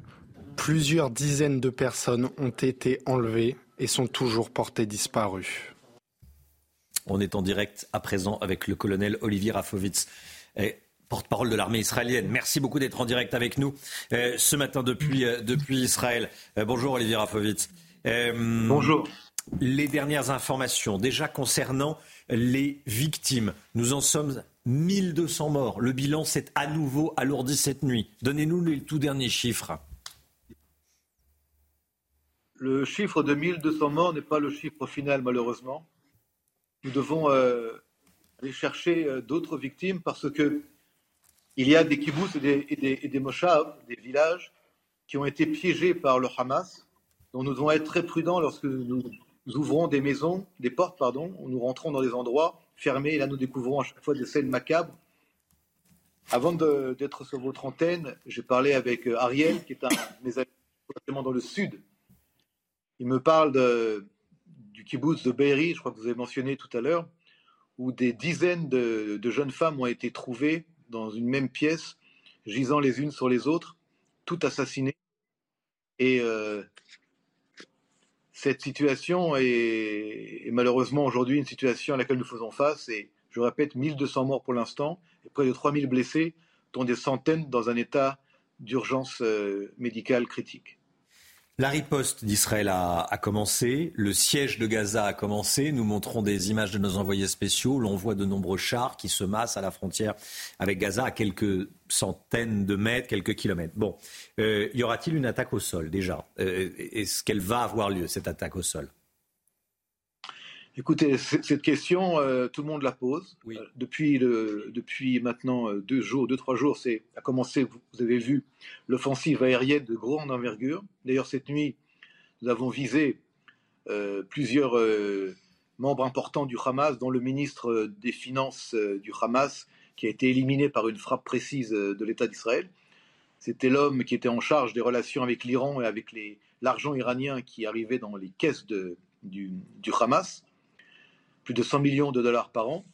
On a également visé euh, la maison du euh, chef, du patron de la branche militaire, euh, Azadine El-Qassam du Hamas, tristement célèbre, euh, Mohamed Def, lui n'a pas été touché, son frère et d'autres personnes qui étaient avec lui ont été éliminés. Et Tzal continue aujourd'hui les opérations ciblées dans la bande de Gaza et nous allons aller cibler tous, tous les membres du Hamas responsables aussi personnellement de ce qui s'est passé. On a également identifié plusieurs, plusieurs euh, terroristes, excusez-moi, terroristes euh, grâce aux images qui ont été diffusées par le Hamas lui-même. On a réussi, nos services ont réussi à les identifier un par un euh, qui ont kidnappé, qui ont tué euh, des, Israéliens. Et nous allons également mettre la main sur ces assassins et nous les éliminerons un par un. Colonel Olivier Rafovitz, vous allez éliminer un par un les membres du Hamas qui ont assassiné des, Israéliens. C'est ce que vous nous dites ce matin. ceux qui sont intervenus dans les kibbutz de Kfaraza et de Berry, on le voit sur les images, interviennent à visage découvert. Ça veut dire que vous connaissez leur identité ou que vous allez la connaître? Ça veut dire que d'abord, plus de 1000 d'entre eux sur les 1600 à peu près ont été éliminés déjà. Les corps de ces terroristes se trouvent chez nous. Là aussi, on a été très prudents parce que les corps, eux aussi, ont été minés et piégés. C'est un peu l'équivalent de ce qu'on a trouvé à l'époque du Hezbollah ou des talibans ou d'autres groupes euh, de l'État islamique. D'autres sont repartis dans la bande de Gaza. On a pas mal d'éléments au niveau du renseignement pour, avoir, euh, pour pouvoir les identifier. Mais bien au-delà de cela, notre euh, combat, qui est un combat juste, je vous l'avoue, et quand vous montrez les images de ce qui s'est passé dans cette rêve partie, on ne peut qu'être euh, sidéré par euh, ce qui s'est passé. tous ces gens-là ne finiront pas tranquillement leur jour dans leur lit. Ça, je peux vous le dire. La situation est compliquée car il y a des otages. Le Hamas détient des otages dans la bande de Gaza. En quoi ça modifie l'action de l'armée israélienne? J'ai essayé d'y répondre brièvement, c'est une question importante. Et merci de la poser. D'abord, parmi les otages, il y a des Israéliens, mais également des étrangers, américains, français, européens, thaïlandais. Euh, il y a également parmi les victimes des gens qui ont des passeports étrangers. Je n'ai pas tous les détails à vous donner maintenant, mais il y a également des Français, des Américains, des Autrichiens, je crois, des Allemands. Euh, c'est un problème important que nous allons gérer, que nous allons gérer, que nous gérons, mais que nous, gérons en parallèle des attaques que nous menons contre le Hamas dans la bande de Gaza. Ce n'est pas un élément qui nous arrête dans cette guerre. Je voudrais cette guerre la qualifier aujourd'hui de guerre existentielle pour Israël. Et ce n'est pas juste des mots euh, de communicants militaires. C'est une réalité à laquelle nous faisons face toutes Israéliens et Israéliennes. Et si vous, demain, aujourd'hui, vous, vous promenez dans les rues de Tel Aviv, de Jérusalem, de n'importe quelle ville d'Israël, vous verrez des visages, euh, comment dire, euh, euh, pleins de, de, de, de, solennalité, de, solennel, pardon, mm. et de tristesse aussi, parce que, de nouveau, on se rend compte qu'on est seul, presque tout seul, face à des masses d'hommes qui veulent la destruction physique et totale des Israéliens. Et certains parlent de, des pires massacres qui ont eu lieu contre des Juifs depuis la Seconde Guerre mondiale. On a fait, face à des guerres, guerre du Kippour, guerre des six jours, même à des attaques terroristes, mais on n'a jamais fait face à de tels euh, meurtres de masse avec une telle euphorie et un tel enthousiasme. Et tout ça est filmé par ceux qui font ces meurtres, qui tuent en direct et qui ensuite euh, mettent ces images sur TikTok, sur les réseaux sociaux, et qui sont elles-mêmes répercutées dans des millions et des millions d'autres euh, appareils iPhone et autres Android, et qui reçoivent des millions et des millions de likes. Je voudrais vous dire que toute cette situation, au-delà d'être pour nous une situation de guerre, elle est en train, si vous voulez, de, donner du carburant à des dizaines, peut-être des centaines, je ne sais pas, de millions de gens qui sont heureux de voir qu'on a tué des Israéliens, des Israéliennes, de sang-froid, dans des kibbutz, dans des moshavs, des enfants, des femmes, qui ont été parfois aussi déshabillés. Je ne voudrais pas rentrer trop dans des détails horribles, mais on a des femmes qui ont été déshabillées, des jeunes femmes, des femmes d'une beauté inimaginable, qui ont été dénudées, portées sur des 4x4, euh, des, pick-up, comme on dit, dans les rues de Gaza, puis exhibé à la foule qui crachait dessus. On voit également quelqu'un qui urine sur le corps de cette magnifique femme, jeune femme. Et on voit aussi la foule des Palestiniens qui applaudit, qui crie, qui, qui, qui, est heureuse, qui jette même des, bonbons, puisque c'est un peu le, mode opératoire. Lorsque les terroristes tuent des juifs, là-bas, on, donne des bonbons. Et euh, tout ça, c'est une sidération pour Israël, même si nous savons à qui on a affaire. Et même si euh, on sait, là on voit. Et vous voyez également, vous, grâce aux images qui sont sur, sur euh, Telegram, sur les réseaux sociaux, qui ont été filmées, je répète, par les terroristes eux-mêmes, par les meurtriers eux-mêmes. Donc ils ont voulu signer leur, leur, leur, crime pour euh, l'éternité. Vous voyez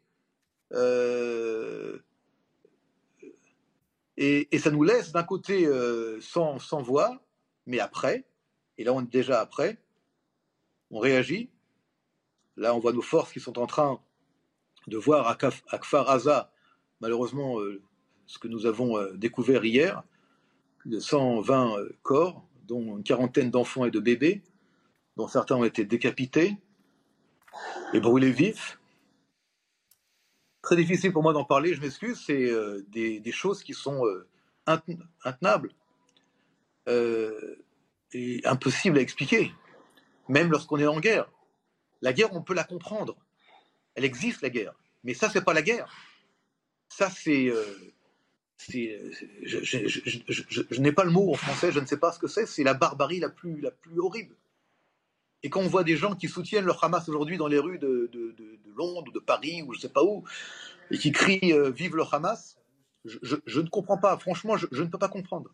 Même si on n'est pas Israël, je ne peux pas comprendre comment on peut soutenir des gens qui tuent des enfants et des bébés de sang-froid, hein, j'entends, et qui ensuite sont heureux de faire cela. Alors je sais que vous allez me dire que je suis, je répète ce que je vous ai dit hier, mais chaque jour nous amène une autre atrocité, et chaque jour nous amène d'autres découvertes macabres. Et nous sommes en Israël au mois d'octobre 2023, à l'heure où tout est, connu, tout est vu, tout est possible d'être connu en, en, real time, dans l'immédiat. Et donc le choc pour nous et pour vous, je suppose, pour nous tous, est un choc terrifiant. Pour le, monde entier, évidemment. Merci beaucoup, euh, colonel Olivier Rafovitz, d'avoir été en, direct euh, avec nous, de nous avoir délivré ce, ce message. Ceci n'est pas une guerre, c'est un acte terroriste, nous a dit euh, le colonel Rafovitz. Général Clermont, vous qui êtes militaire. Trois points très rapides sur ce qu'il a dit. Premier point, Il a bien précisé qu'il y avait beaucoup d'otages binationaux. Donc c'est un appel aux forces spéciales des pays concernés d'intervenir dans la libération d'otages. Donc je pense qu'il y aura des actions qui seront menées par d'autres forces spéciales que les forces spéciales israéliennes. Deuxième point, il a rappelé, ce n'est pas un élément. En général, on va écouter le ministre de l'Intérieur et le ministre de l'Éducation nationale. Messieurs les, ministres, euh, un niveau de menace, vous l'avez dit hier à M. Darmanin, qui est rehaussé. Comment appliquer ici une protection renforcée sur des lieux euh, de culte ou euh, des lieux fréquentés par la communauté juive? D'abord, je suis très heureux avec Gabriel Attal et, à la demande du président de la République de venir une nouvelle fois rencontrer les représentants de, la communauté juive et notamment euh, pour les écoles nombreuses sur le territoire euh, national qui contribuent à l'éducation de, nos enfants et qui doivent être sécurisées, bien évidemment. Elles le sont d'habitude, par les propres services d'ailleurs euh, de la communauté, mais évidemment par la police et par la gendarmerie que, que je remercie. Il y a 500 lieux désormais, des écoles, des synagogues, des endroits où les Français de confession juive ont, l'habitude d'aller, de vivre tout simplement au sein de notre République, qui sont désormais protégés par 10 000 policiers et gendarmes. Et, je crois que c'est très important que tous les Français de confession juive sachent qu'ils sont euh, protégés, quel que soit le coin du territoire national, ici euh, en banlieue parisienne, euh, comme bien sûr partout, en France. C'est une manière aussi de dire aux parents, dont, on peut comprendre évidemment l'appréhension, puisque je rappelle que lorsque l'islamisme radical frappe, il touche aussi les écoles. Et j'ai vraiment une pensée bien sûr pour le drame terroriste islamiste de Toulouse. Euh, c'est une façon de dire évidemment qu'en tant que ministre de la République, nous venons avec euh, très grand plaisir rencontrer le personnel euh, éducatif, les policiers et les gendarmes qui font ce, travail. Je voudrais rappeler que cette menace, en effet, n'est pas importée sur le territoire national du fait du drame terroriste qui touche Israël, mais qu'il faut faire attention. la présence massive des policiers et des gendarmes devant tous ces lieux depuis samedi ont montré qu'il y a eu plus d'une cinquantaine d'actes antisémites que les policiers et gendarmes ont constatés de visu euh, certains très graves, des menaces très importantes également. Et euh, je veux dire qu'il y a eu plus de 20 interpellations. Et à chaque fois, c'était euh, euh, des personnes qui euh, sont présentées devant la justice. Et lorsqu'elles n'ont pas euh, la nationalité française, j'ai demandé à tous les préfets de retirer les titres de séjour et de placer en centre de rétention administrative pour une expulsion immédiate de toute personne qui tient des propos antisémites qui évidemment menacent les personnes sur le territoire national.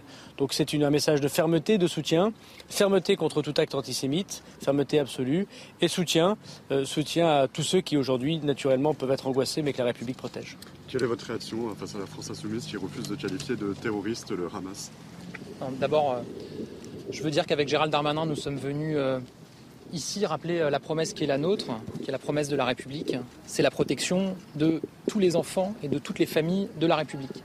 Et je veux commencer par évidemment avoir un mot pour la communauté éducative, pour les enseignants, pour les directeurs d'établissements qui savent combien les drames du monde retentissent euh, sur euh, nos élèves. Remercier euh, la communauté éducative, l'équipe de l'établissement aux de Sarcelles que nous venons de visiter, qui font un travail, je le dis, absolument exemplaire avec une très grande résilience et évidemment un travail en très grande confiance avec tous les services de l'État.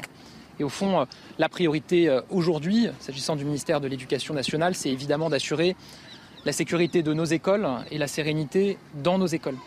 Euh, sur la sécurité de nos écoles, je veux vraiment remercier euh, Gérald Darmanin et le ministère de l'Intérieur. Ça a été euh, dit, présence systématique de forces de sécurité devant les établissements juifs pour garantir la sécurité des élèves et des familles. C'est des policiers, des gendarmes, des militaires de sentinelle aussi. Et il y a une mobilisation absolue pour garantir cette sécurité. Un travail, je le dis aussi, pour, dans tous les établissements scolaires. Il y a des euh, alertes qui nous sont remontées euh, ces dernières heures et euh, ces, ces derniers jours avec des élèves de confession juive qui ont pu faire l'objet d'agressions dans leur établissement, avec certains appels qui ont pu être relayés de la part de collectifs d'extrême gauche à venir tracter ou manifester devant des établissements scolaires, des établissements publics ou des établissements de confession juive. Et je veux dire, de ce point de vue-là, que nous serons totalement intraitables. Nous ne laisserons rien passer. S'agissant des agressions, j'ai eu l'occasion euh, hier soir de demander que euh, le procureur de la République soit saisi euh, d'une agression dont a été victime un élève en Ile-de-France, un lycéen dont le t-shirt a été arraché par des camarades. On saisira systématiquement le procureur de la République. Sur les appels à des mouvements ou des manifestations, des tractages devant des établissements scolaires. Là aussi, on sera intraitable avec les services du ministère de l'Intérieur. On dispose par ailleurs à l'éducation nationale d'équipes mobiles de sécurité, 546 personnels dans les rectorats qui peuvent se déplacer. Et évidemment, on les mobilisera de manière extrêmement réactive si des événements venaient à se dérouler, des manifestations. Je passe le message à ces collectifs laissez nos enfants tranquilles. Laissez nos enfants tranquilles. Les enfants n'ont pas à être euh, les euh, victimes de ce déploiement et de, ce déferlement de haine. Et donc j'en viens au deuxième point, évidemment, la sérénité dans euh, nos écoles. On a besoin de cette sérénité. L'école doit rester un sanctuaire. L'école doit être un rempart face à la haine. Et je veux vraiment remercier, apporter tout mon soutien à tous les enseignants en France qui sont aux côtés de nos élèves chaque jour. Vous savez, le conflit israélo-palestinien est au programme euh, dans plusieurs classes dans la scolarité. Je veux vraiment apporter mon soutien euh, aux enseignants qui évidemment font l'objet euh, de questionnements, de débats de la part d'élèves et leur dire tout le soutien qui est le mien, celui du ministère de l'Éducation nationale. Voilà le message qu'on est venu apporter avec Gérald Darmanin. Sécurité de nos établissements, sérénité dans nos établissements et surtout une très grande fermeté. On sera intraitable face à toutes les agressions ou les mouvements qui pourraient survenir et qui viseraient nos élèves sur la question de la France insoumise pour rebondir sur ce que demandait mon collègue Non, mais il est évident que tout le monde a été extrêmement choqué. Et choqué est un mot euh, malheureusement très, très, très euphémique euh, quand on constate euh, que des partis politiques, des responsables politiques ne sont pas capables de mettre terroristes devant les attaques que l'on a vues, sans prendre à une jeunesse qui est fauchée, comme la France a connu au Bataclan, des centaines de jeunes massacrés, entendre qu'on s'en prend à des familles, à des bébés, euh, les horreurs des prises en otage, euh, avec des messages absolument euh, ignobles désormais d'angoisse. C'est évidemment des actes terroristes, au ils sont là pour faire de la terreur, qui relèvent effectivement de ce que fait Daesh. donc ne pas nommer les choses, vous connaissez la phrase, c'est rajouter du malheur au monde, c'est rajouter du malheur aux familles endeuillées, que la France insoumise ne soit pas à la hauteur des, événements. D'ailleurs, je constate que ce n'est pas simplement le gouvernement de la République qui le dit, ce n'est pas simplement les institutions juives qui le disent. Voilà, les propres parlementaires de la France insoumise, comme M. Ruffin, ont d'ailleurs dit très récemment, euh, et je le remercie. Euh, au nom de la République, euh, je pense qu'on peut le remercier, que voilà, que, M. Mélenchon, Mme Panot, soient pas dans des convictions, à mon avis, profondes. Ils sont dans un calcul électoral extrêmement cynique et, donc extrêmement violent et extrêmement condamnable. Vous avez parlé de... Il y a une autre guerre qui est menée, c'est sur les réseaux sociaux. Comment votre ministère compte lutter aussi contre cette haine sur les réseaux sociaux? Alors nous avons. Alors d'abord, je voudrais ici dire et redire la responsabilité des plateformes euh, de ces réseaux sociaux. La police fait son travail. Elle a eu plus de 1200 interpellations sur Internet grâce à un dispositif qui fonctionne 24 heures sur 24, 7 jours sur 7, qui s'appelle Pharos, où des policiers et des gendarmes travaillent, traquent les messages de haine, l'apologie, les images euh, ignobles que nous constatons. Et à chaque fois, c'est désigné euh, auprès du procureur de la République et des euh, dizaines d'enquêtes sont ouvertes grâce d'ailleurs à l'instruction très claire du garde des Sceaux que je voudrais ici remercier. Mais cette police de l'Internet, qui évidemment peut être saisie par chacune et chacun, euh, elle n'est possible, elle sera plus simple que si les plateformes, les réseaux sociaux sont en responsabilité. Et je veux ici lancer un appel solennel euh, à ces plateformes. Elles ont une responsabilité, comme les journaux, une responsabilité dans l'édition euh, de ce qu'ils éditent. N'oublions pas que Samuel Paty est mort parce qu'il y a eu sur Internet une capsule vidéo qui appelait je mets des guillemets évidemment à une vengeance ou un acte contre lui. Donc c'est extrêmement euh, sensible, c'est extrêmement important. J'en ai d'ailleurs parlé une nouvelle fois des réunions de sécurité que j'ai tenues hier. Et je veux dire évidemment que dans ce temps précis, nos, compatriotes de confession juive doivent être protégés, y compris sur Internet. Vous savez, dans les synagogues, lorsqu'on a l'honneur d'être invité par la communauté, on prie pour la République française et on prie pour les forces de l'ordre. À chaque fois, le ministre de l'Intérieur que je suis est, touché par cette très belle euh, euh, œuvre de foi envers la République. Eh bien, c'est à nous, la République, de rendre un peu aux Français de confession juive qui prie euh, tous les jours pour elle et pour les forces de l'ordre, de les protéger et d'avoir, comme le disait le ministre de l'Éducation nationale, la promesse de la République de la protection. C'est vrai dans le monde physique, je l'ai dit, avec le renforcement physique partout sur le territoire national, c'est vrai dans le monde numérique, mais chacun doit faire sa part. Et euh, je, pense euh, que dans les heures qui viennent, avec le ministre en charge du numérique, nous aurons l'occasion une nouvelle fois de rappeler extrêmement fermement aux réseaux sociaux leurs responsabilités. Tout ne peut pas être bon pour faire de l'argent. Diffuser des images ignobles, des contenus de haine. Ça ne peut pas fonctionner simplement pour faire de la publicité. là, il y a des choses qui dépassent l'argent et le profit, quelle que soit la nationalité de l'entreprise que l'on dirige. Concernant les actes antisémites dans les écoles, est-ce que vous avez un nombre d'actes qui ont été commis et est-ce que vous pouvez préciser un peu la nature de ces actes? Vous avez parlé de drones qui survolaient des écoles. Quelle nature d'actes? S'agissant de l'éducation nationale, je n'ai pas de chiffres à vous communiquer. Euh, ce que je peux vous dire, c'est que depuis lundi, me sont remontées plusieurs situations qui sont totalement insupportables et inacceptables. Une croix gammée euh, euh, dessinée sur un tableau dans une classe ciblant un élève. Une agression, j'ai eu l'occasion de vous en parler hier dans les Hauts-de-Seine d'un lycéen par des camarades. on ne laissera rien passer. Et je le dis, celles et ceux qui se livreraient ou euh, envisageraient de se livrer à ce type d'actes peuvent avoir peur. Parce que notre réponse sera implacable. Saisine systématique du procureur de la République et engagement de sanctions et de procédures disciplinaires euh, pouvant mener jusqu'à l'exclusion de l'établissement. On ne laissera rien passer. On ne peut pas tolérer quelque agression, quelque menace, quelque intimidation que ce soit. Monsieur Darmanin, on est en direct sur BFM TV dans quelques secondes. Est-ce que vous pouvez nous refaire un bilan complet, s'il vous plaît, des interpellations et des actes antisémites qui ont été recensés depuis samedi? Donc avec euh, le ministre de l'Éducation nationale, Gabriel Attal, on est euh, évidemment extrêmement euh, heureux de pouvoir soutenir une nouvelle fois euh, la communauté juive est singulièrement ici euh, dans, une, dans une école. pour redire évidemment que nous sommes très conscients de la situation difficile dans laquelle peuvent être euh, un certain nombre de familles, de personnes. Depuis samedi, au moment où nous avons renforcé par 10 000 policiers et gendarmes la présence dans 500 lieux euh, communautaires dans lieux que fréquentent les Français de confession juive, les, synagogues, les, lieux euh, culturels, euh, les lieux d'éducation nationale. nous avons vu une cinquantaine d'actes antisémites de, la part des policiers et des gendarmes qui gardaient ces, ces, lieux, donc les constatant immédiatement, les signalant immédiatement à l'autorité judiciaire et procédant à une vingtaine d'interpellations sur le coup. Euh, ce qui montre effectivement à la fois l'efficacité du dispositif policier déployé, mais également euh, la menace qui pèse sur les Français euh, de confession juive. Je remercie le garde des Sceaux, Éric Dupond-Moretti, qui a, en même temps que ce dispositif policier, déployé une instruction extrêmement claire auprès des procureurs de la République pour ouvrir des enquêtes judiciaires systématiques.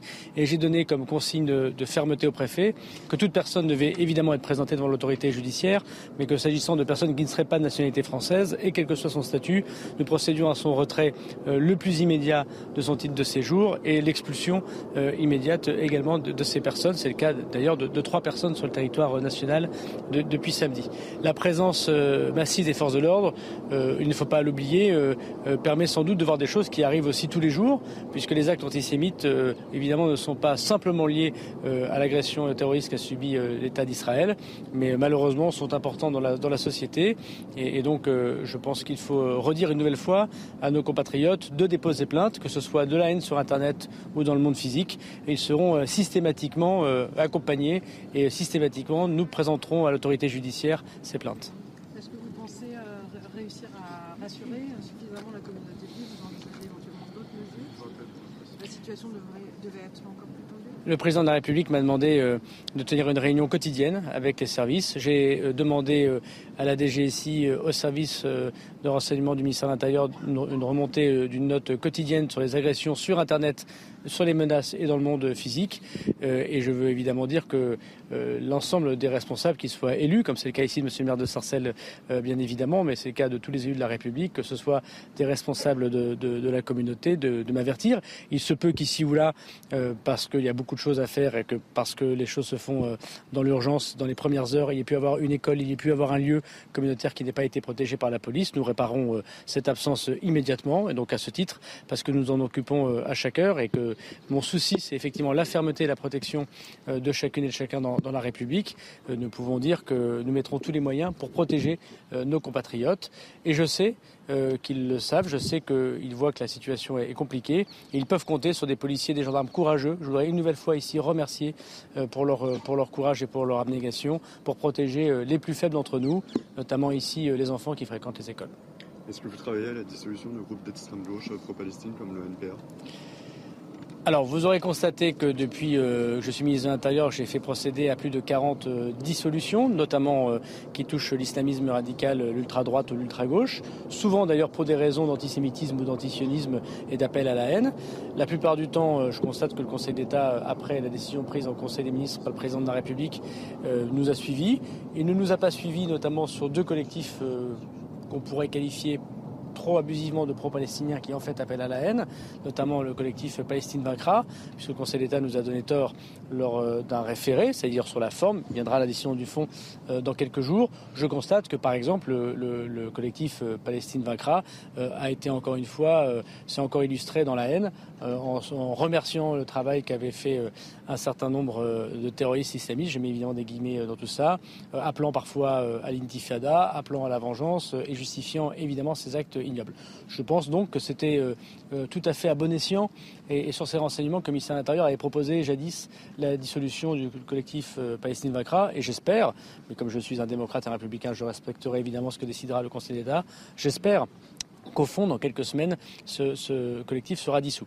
Il y a d'autres euh, collectifs ou associations, voire même des partis politiques au sens juridique du terme, qui ont eu euh, des propos, des actes que nous pensons contraires au droit, euh, qui peut effectivement soit être euh, l'objet de condamnation judiciaire, et c'est pour ça que nous avons saisi à plusieurs reprises, puisque nous surveillons ce qui se passe, euh, la justice. Vous aurez constaté d'ailleurs, vos collègues d'Europe 1 ont sorti l'information que la police judiciaire de Paris est saisie d'une enquête qui concerne le nouveau NPA, le nouveau parti anticapitaliste, sur des propos que nous considérons comme étant effectivement contraires au droit.